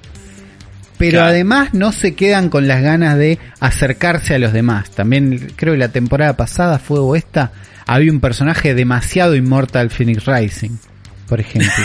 un poquito, como, eh, me acerco un poco. Entonces, yo no tengo duda de que estos dinosaurios un poquito tienen que ver con el timing de Monster Hunter. Es Y- impunidad de ser Fortnite esto, ¿no? Es Como- de Money. Epic Money, es eso. Igual eh, veo posible una colaboración oficial Monster Hunter Fortnite y que y tipo un evento donde te, te aparezca un Rátalos de repente. Y si estuvo Ryu, digo, ya las relaciones con Capcom están... Las relaciones Sí, o están y todo lo que hizo Capcom con Monster Hunter World indica que tienen ganas de, de mover la franquicia por, eh, por Occidente. Sí, Ah, sí, yo me lo imaginaría más así, más que como una skin de un cazador, me imagino como un evento donde aparezca un Rátalos en el escenario el, y haga algo. para mí el evento es mucha guita. Claro, es que ellos tienen los tiers de publicidad, claro. El evento es muchísima guita. Eh, para mí es una isla custom, tipo que uy te metes en cosas, o un skin. Pero bueno, Claro, ese es el tier de publicidad más bajo. claro. El paquete, el paquete básico de Fortnite. Te viene con un PNG ahí, vos le cargas la skin y ya está.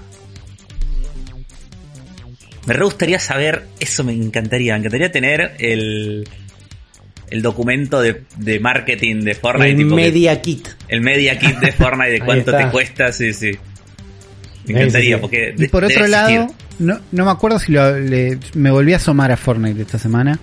Porque mejoraron la performance en Switch un poquito. Tocaron alguna de las versiones, alguno de los motores cambió y ahora tenemos un 38% dicen acá de píxeles en modo portátil. Antes cuando jugabas en modo portátil te hace una resolución de 1000 por 560, más o menos porque es dinámica y va variando. Y ahora de 1170 por 660. Suben un poquito las resoluciones en doqueado también. Antes era 780p y ahora es 880, no hay como unos 100 píxeles más que se traducen para, para ambos lados. Y dicen que es un poquito más estable. Yo entré y lo vi bárbaro, pero no estaba jugando todos los días, no estaba jugando tan, tan en tema.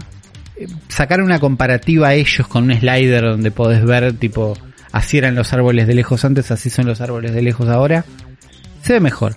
Eh, es un lindo, es lindo saber que sigan mejorando la performance. Lo que no mejora, pero absolutamente para nada, ¿no? es esta, esta nueva tendencia de bombear Metacritic. Porque no se puede explicar de otra manera que un juego como Balan Wonderland reciba tantos 10 de 10. Esta historia es muy buena.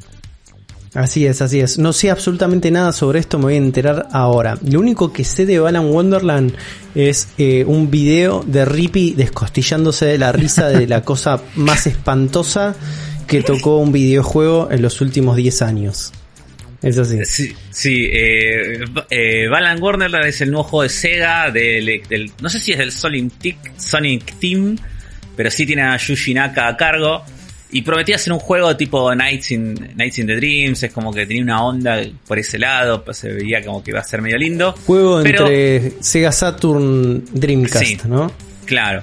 Y cuestión es que salió la demo y ya desde la demo mucha gente venía diciendo, No. "Mm, me parece que esto no va a funcionar. Y eh, habían prometido que cuando el juego iba a salir iba a tener un parche día uno de no sé cuántos gigas que iba a arreglar un montón de cosas. Entre los problemas que tenía, eh, había por ejemplo que el juego te causaba epilepsia Bueno, tranqui. y, no tenía, claro, y no tenía ningún eh, tipo de aviso. El update debe ser un warning que- igual. No deben haber tocado. Sí, el- seguro.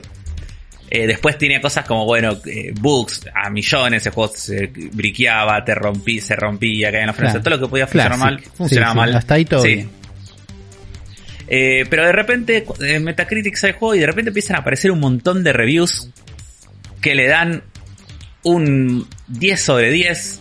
O sea, es, es como un review bomb, pero al revés. Claro. Es como que aparece un montón de gente que le dan 10 sobre 10.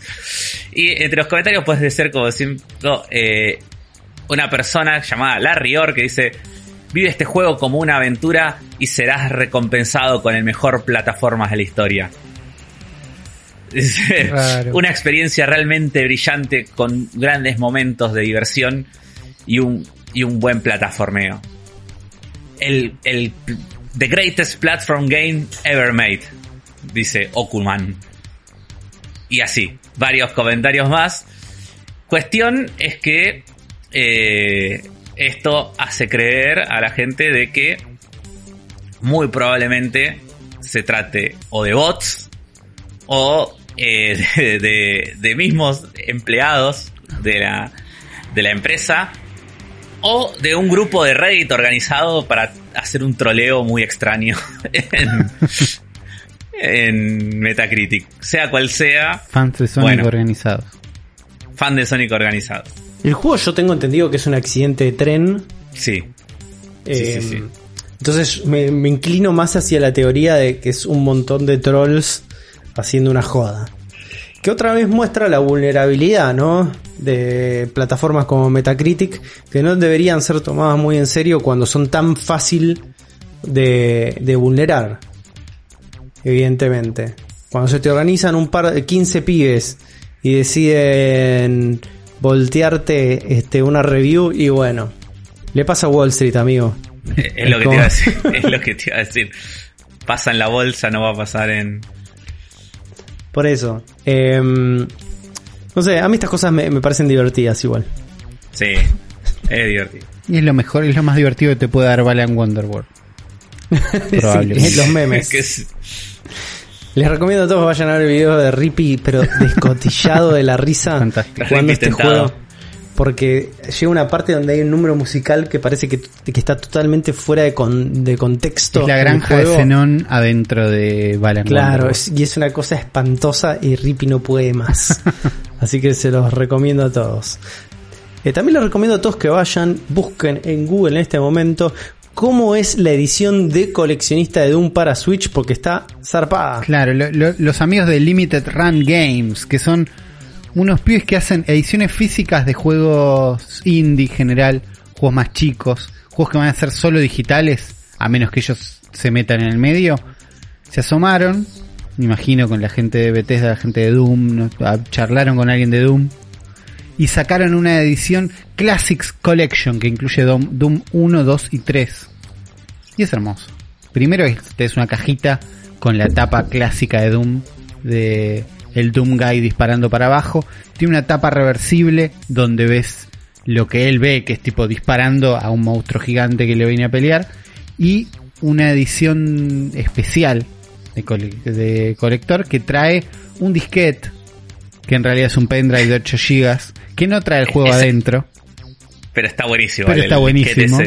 Eh, tapita de metal, unos postercitos, una réplica de la llave de de, un- de la llave de metal para abrir puertas roja y un print eh, de el 16 páginas de un cómic de Doom Del cómic original de 1996. Doom. Hermoso. Sí, del. del- Eh, sí, sí, sí. Nada, siempre son lindas estas ediciones, siempre es lindo la vuelta que dan para jus- no solo justificarte, sino que si este juego que iba a ser solo digital, como es Doom 1 2 y 3, que es tipo, che, los metemos en la historia y listo, llegan a una edición física, siempre con un esfuerzo extra. Yo, de los juegos físicos que tengo de Switch, de- el Cave Story, Cave Story, sí, Cave Story Plus, que es un juego Sí. indie también. La versión digital, la versión física que tengo es la que más esfuerzo le puso de todos los juegos que tengo. Tiene un manualcito, color, tiene una música, un CD con la música, tiene un postercito, es como hay un esfuerzo ahí y esta gente de Limited amor, Run sí. Games lo suele hacer bien. Sí, lo que noto también es que tampoco es mucho más caro de lo que puede salir un juego físico. No, Sí. no. Eh, en este caso son tres juegos, ¿no? Porque es Doom, Doom 2 y Doom Son 3. tres juegos, Doom 1 y Doom 2 creo que cuestan 3 dólares cada uno. Sí, está bien. Lo- los tres cuestan más o menos. Parece que está al mismo precio el un 3 también. A ver, vamos a buscarlo en este momento. Eh, Pero está muy bien está hecho muy bien, todo. sí, sí, está muy está bien. muy bien hecho. Sí, es muy lindo. Además, eh, nada, vale, vale la pena tener estas cosas. Si tenés, eh, si tenés la, la plata y te copa mucho Doom, no te vas a repetir de tener esta, esta gilada. Está bien, es una gilada. Es- Está bien, está bien meterlo en esa categoría. Es que es gilada, o sea, no, no, no lo necesitas en tu vida, no es que te va no a cambiar algo. pero- Y no es la versión más económica. Y- pero si compras pero- esto no estás buscando la versión más económica de jugar. Vivimos en la industria de la gilada nosotros, Bueno. así que esto como está todo bien. eso. 5 dólares de un Sí, 3 sí. en Switch. Lo, claro, lo que iba a decir es que del otro lado del espectro de, de juegos que no se esfuerzan nada en la versión física está el Monster Hunter Rise, que, que es la versión física más triste posiblemente de, cualquier juego de Switch Sí, que tuve hasta que- ahora. Que del lado de adentro es blanca. Nada, no tiene nada. Ni, ni siquiera nada, porque es del lado de adentro de la tapa, o sea, de afuera está la tapa y la contratapa, todo bien. Del lado de adentro hay impreso un legal de Capcom, chiquito, con lo cual está impreso ese lado. ¿Entendés? Como ese texto lo que me dice es, escribimos de este lado, solo que no queríamos hacer nada lindo. Eh, no es que está impreso de un solo lado y listo. No te pide una tapa reversible como tiene Bayonetta, que de un lado es Bayonetta y del otro lado es Bayonetta 2, eso está buenísimo. Pero un dibujito, un monstruo grande, un poco, no te ya ni piden, ni pedimos sí. librito, no estamos pidiendo librito en No, este caso. sí. Sí, que tenga, que abra, que abra la caja y vea algo adentro. O sea, que, que vea otro dibujo adentro. No, otro no el dibujo, blanco. estamos hablando de otro dibujo, cualquiera. Sí.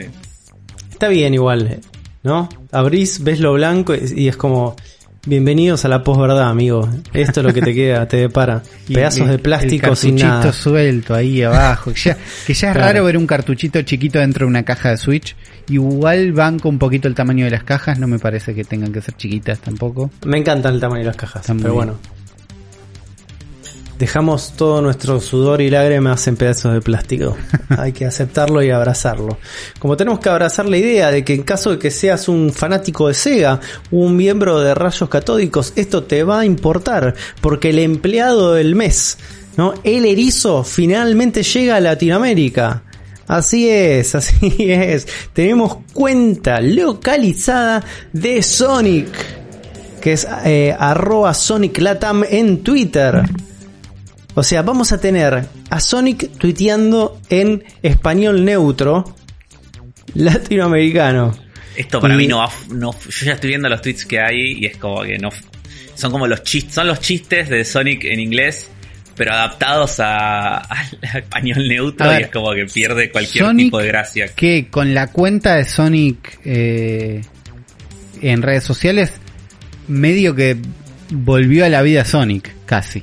¿No? Sí, es, es lo, es lo que le, le- le dio su nueva personalidad a Sonic. Claro. Exactamente, había una, cuesta, una cuenta de que era Sonic the. Hedgehog en inglés, donde era puro meme, ¿no? Claro. Como aceptando la condición actual de Sonic como objeto cultural y haciéndose un poco cargo fue con lo que revitalizó a la franquicia. La sacó del pozo más profundo. Hoy por hoy están tratando de redoblar esa apuesta, tratándolo de traer a Latinoamérica. Y como dice Afro, yo no dudo que funcione. ¿eh? Dudo. Sí, el primer tweet sí. es: Dime si son latinos. El perfil del erizo más rápido del mundo de los videojuegos llegó a Latinoamérica para traer información, novedades y memes Ay. sobre el universo de Sonic the Hedgehog. Y vemos una imagen de Sonic, ¿no? Eh, al lado de un mapa de la, la América Latina. Con Uno de los mapas más feos de América de los Latina. más que he visto feos, en el mucho número tiempo. 2 que se consigue en cualquier kiosco político de condición política ya llegué, amigos. Em, con la no voz de veo. Luisito, leerlo con la voz de Luisito Comunica, claro. de No la veo. ¿Qué quieren que le diga? Eh, no la veo. ¿eh? Pero por ahí No choca. Eh, ya los primeros memes son tan inofensivos que pasan desapercibidos. Pero bueno, está, mete sus, sus, este, sus par de likes, sus par de retweets, ¿no? Como lo va a lograr a fuerza de Sonic. Y Está sí. bien, si, si, si- si queda como una cuenta para que, que comparta noticias de Sonic en castellano, está bien. Para mí no va a tener éxito con el humor y los memes. Para No mí, sé, o, o es lo más inofensivo del mundo o está haciendo los peores memes nefastos de escapar de Latinoamérica en cualquier momento. En este momento la cuenta encima sigue a el Sonic the Hedgehog, la película Sonic the Hedgehog, la cuenta original en inglés, y Sonic the Hedgehog Brasil. Son los únicos seguidores. O sea que hay un Sonic Brasil, claro, por portugués. Vamos a ver si tiene mejores memes el Sonic de Eh, Brasil. A, a esa le tengo más fe, porque le está No, hablando un son solo pa- exact- le- exactamente y los mismos, Ah, pero traducidos. Ah. Pero a esa le tenía más fe porque esa le está hablando un solo país. Claro, por ahí Claro. Si, si hay un tipo un Y ahí- Sonic Argentina tiene más chances. Claro. Sí, sí. Claro. Un Sonic Argentina sí, re, un Sonic diciendo, che, che boludo, tío. No, Sonic Team. Argentina. No, es falopa, es falopa, no vaya. Tiene que, haber- tiene que haber una cuenta de Sonic que, que- con un meme de Sonic diciendo venía pisteando como un campeón. Es como. Claro. Y- No va a suceder afro a menos que lo hagas vos. Claro, no creo que esté pasando pronto. No va a pasar por ahí. Lo que no va a pasar tampoco es la E3 2021, que va a tener que reinventarse durante este año porque va a ser un evento completamente digital y llegaron nuevos detalles de la mano de nuestros amigos del sitio nintenderos.com, del cual eh, vamos a leer directamente lo que dice. Em, parece que se va a realizar eh, a partir del 13 de junio y van a ser tres días de contenido en directo junto a una aplicación oficial para fans. Raro. Bueno, o sea, vamos a tener que. no. Hacelo en un lado que ande, hacelo en un lado que ande. Dale, ponelo en Twitch. No me hagas bajar una app no. E3. Eso es porque, Pas- porque les gusta hacer las cosas complicadas. No, man, es como, en realidad, eh, esta gente, viste, como que cree que eh, laburar en otras plataformas es eh, no por capitalizarlo. Claro. Es como, ¿cuántas E3 hiciste, amigo? Ya. ¿Cuántas salieron en todas las conferencias en vivo por YouTube, por Twitch? Digo, dale. Pero bueno, eh, se compartió el siguiente detalle seguramente eh, en un kit de prensa que dice la intención de la ESA, ¿qué carajo será ESA? Es la gente que hace Vamos la a buscar. 3. Electronic, Electronic, Server sí. of uh, America. Electronic Star. Wars of America, sí. Tampoco, tampoco es la European Space Agency. No es, no es la que aparece en Google cuando googleas esa. Eso es, eso es verdad. Eh, para el show del 2021 celebrar las múltiples sesiones de apertura de socios de juegos retransmitidas desde un escenario en directo revestido de LED construido en Los Ángeles. Van a ser una pared de LEDs al pedo. Al pedo. Rarísimo. Usen, usen una pantalla verde y era lo mismo. Así como una entrega de premios, una noche de vista previa y la posibilidad de que las empresas programen reuniones con los medios de comunicación y usuarios comerciales a través de la aplicación. La ESA quiere asociarse con Nvidia para impulsar las demostraciones utilizando, o sea, los demos, utilizando su plataforma GeForce Now, según entiende BSG, que es el emisor de este comunicado, permite que los expositores de L3 pongan sus experiencias de juego a disposición del público general o de forma privada para la prensa y la gente de negocios a través de su aplicación. O sea, vas a tener que buquear incluso como las demos y las entrevistas a través de la aplicación.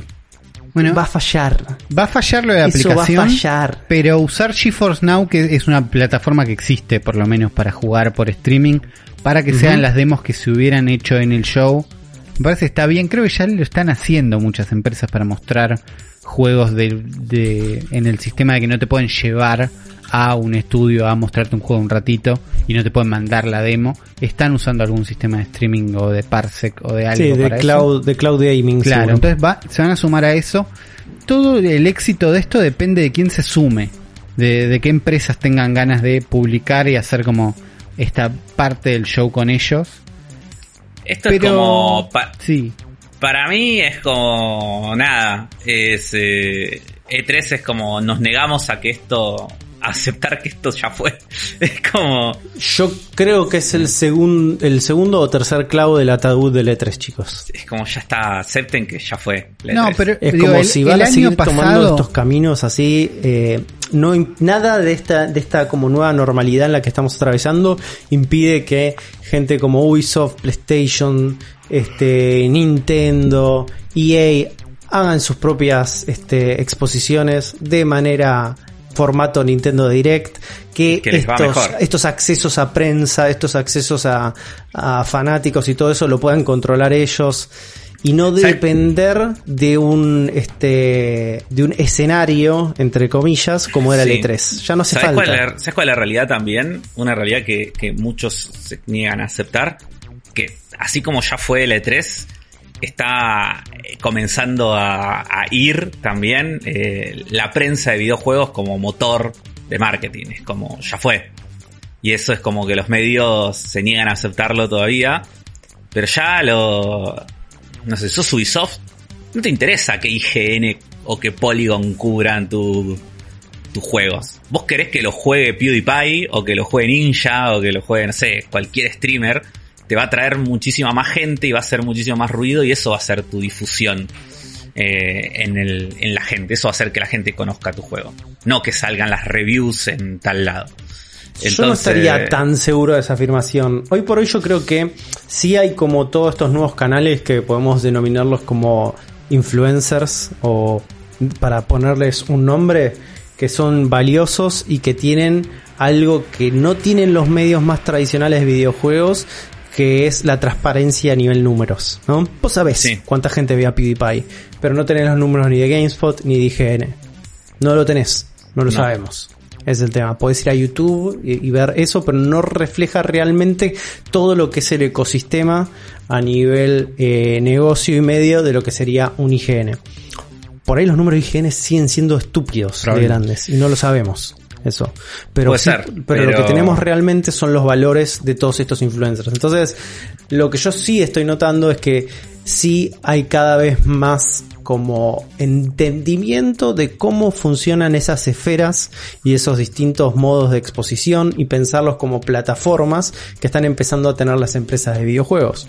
Pues están prefiriendo hacer clusters de streamers y mandarles eh, juegos y pauta a 3, 4 streamers y que se junten esos a jugar antes que hacer una pauta directamente en algún canal de televisión No, es que o en algún medio tradicional. También es, es más directo, de tipo, hay haces esto con los streamers, agarras un par, les das el juego, ponen hashtag ad en no sé dónde y ya lo están jugando para todo el mundo por una guita, eso como se resuelve. En cambio, si vos querés que IGN cubra tu juego y haces un evento, los invitás, se lo mandás, no es tan directo como una pauta como es con un influencer. No, puede, puede que se lo puedes mandar, digo, pero. eh, hablemos de juego, un juego que no salió. una preview de un juego. O sea, esto, como estos juegos de la E3. Eh, no es lo mismo para mí que una demo a puertas cerradas donde va un periodista de IGN y lo juega y después te hace una nota hablando, o sea, ya sea un podcast o un video o una nota escrita contándote cómo es ese juego que vos no estás viendo, que, que agarren esa build que tienen y esa misma demo y esa empresa, que sea Ubisoft o quien sea, se lo dé a tres o cuatro streamers y lo jueguen y la gente lo vea en, en el momento. Entonces es como, Me parece que, que ya son cosas que, que están quedando viejas. Pero para mí son cosas Son cosas distintas. distintas. ¿eh? Son Yo creo que cosas son Una, distintas. cosas- una es yo sí una creo que son cosas publicidad distintas. y la otra es mostrarle el juego un poco. No, a ver, yo- yo creo que son distintas, pero a lo que voy, por eso dije, se está perdiendo eh, la importancia de la prensa de videojuegos como herramienta de marketing, no como... Como prensa va a tener siempre, o sea, siempre van a existir siempre las reviews, las previews, gente que sabe realmente del tema con una visión interesante analizando, eso nunca va a dejar de existir como en cualquier arte, pero va a dejar de ser relevante para el negocio, para mí. Y ya lo está empezando a hacer o por lo menos va a dejar de tener la relevancia que tiene actualmente y va a quedar en segundo lugar frente a otras cosas. Como...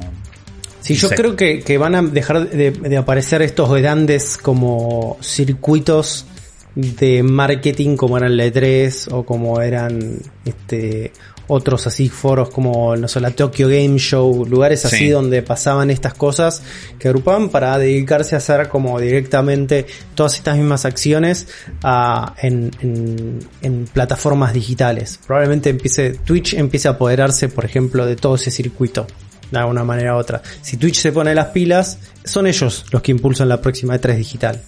Pero ¿no? tienen que tener ganas. La otra vez hicieron Twitch, Twitch Gaming junto con Xbox. Y IGN, creo, hicieron como un evento con unos indies con tan pocas ganas, tan mal retransmitido, que no, no sé si los veo como súper listos para hacer la próxima 3. El año pasado, eh, Jeff eh, el amigo Knightley, trató de hacer Summer of Games, donde quería como darle un marco a todas las conferencias que iban a estar Pero sueltas. era raro eso. Y era un, era un paraguas demasiado grande. Es como, che, ca- canté pri todas las conferencias la- son Summer of Games. De estos, y de pasó estos cualquier tres meses. cosa. Sí, era demasiado ambicioso y muy etéreo. Por ¿no? eso. Como no, no pasó nada. Pero para final. nosotros que E3 siempre fue digital, siempre vimos los streamings del, y los principales. Y si no te metes mucho, tampoco ves las coberturas de las que, que hicieron los medios que están allá sobre las demos que le mostraron. De eso te llega un poquito. Pero ves las conferencias. Era lindo igual tenerlas agrupadas en dos semanas. Eh, y es Pasa que eso puede seguir pasando. bueno, eso es lo que tendría que tratar de hacer E3 ahora y creo que es lo que prometen hacer, pero todo depende de quién se suma. Sabemos que PlayStation probablemente no, Nintendo como lo venimos tampoco tanto y Xbox medio que lo hacía en la vereda de enfrente, pero la misma semana no sabemos qué va a hacer ahora. Entonces nadie tiene la fuerza para juntarlos y decir, che, hagamos todos los anuncios esta semana. Ni E3, me parece. Sí, yo creo que es un circuito que va, o va a tener que forzar. Están tratando de reinventarse, pero de la manera más extraña posible. Claro. Sí. Y, Eh, y tam- y además porque es una situación donde a, la industria del videojuego le está yendo bien. Entonces es como... Porque ponele, si me dijeras que la pandemia los puso en crisis y no sé, y no les queda otra a Sony, Nintendo y Microsoft que amigarse y... Ese es el único escenario donde yo veo que se pueden unir para decir, bueno, vamos a, potenciar la industria haciendo este evento de nuevo, No, y eh, todos juntos. Lo que sí trajo la pandemia es un montón de retrasos, me parece, que todavía no el tipo vimos, Sí. todavía vivimos la parte de juegos que se venían laburando y salieron, algunos más chocados que otros, pero eran todas cosas que se venían haciendo. Pero me parece que ahora viene la parte de, che, esto se retrasa, esto se retrasa, esto se no sale. Entonces justo en un año donde probablemente no haya grandes cosas nuevas fantásticas para prometer, eh, también es difícil decir, che, tengo un montón de bombas, las tiro acá.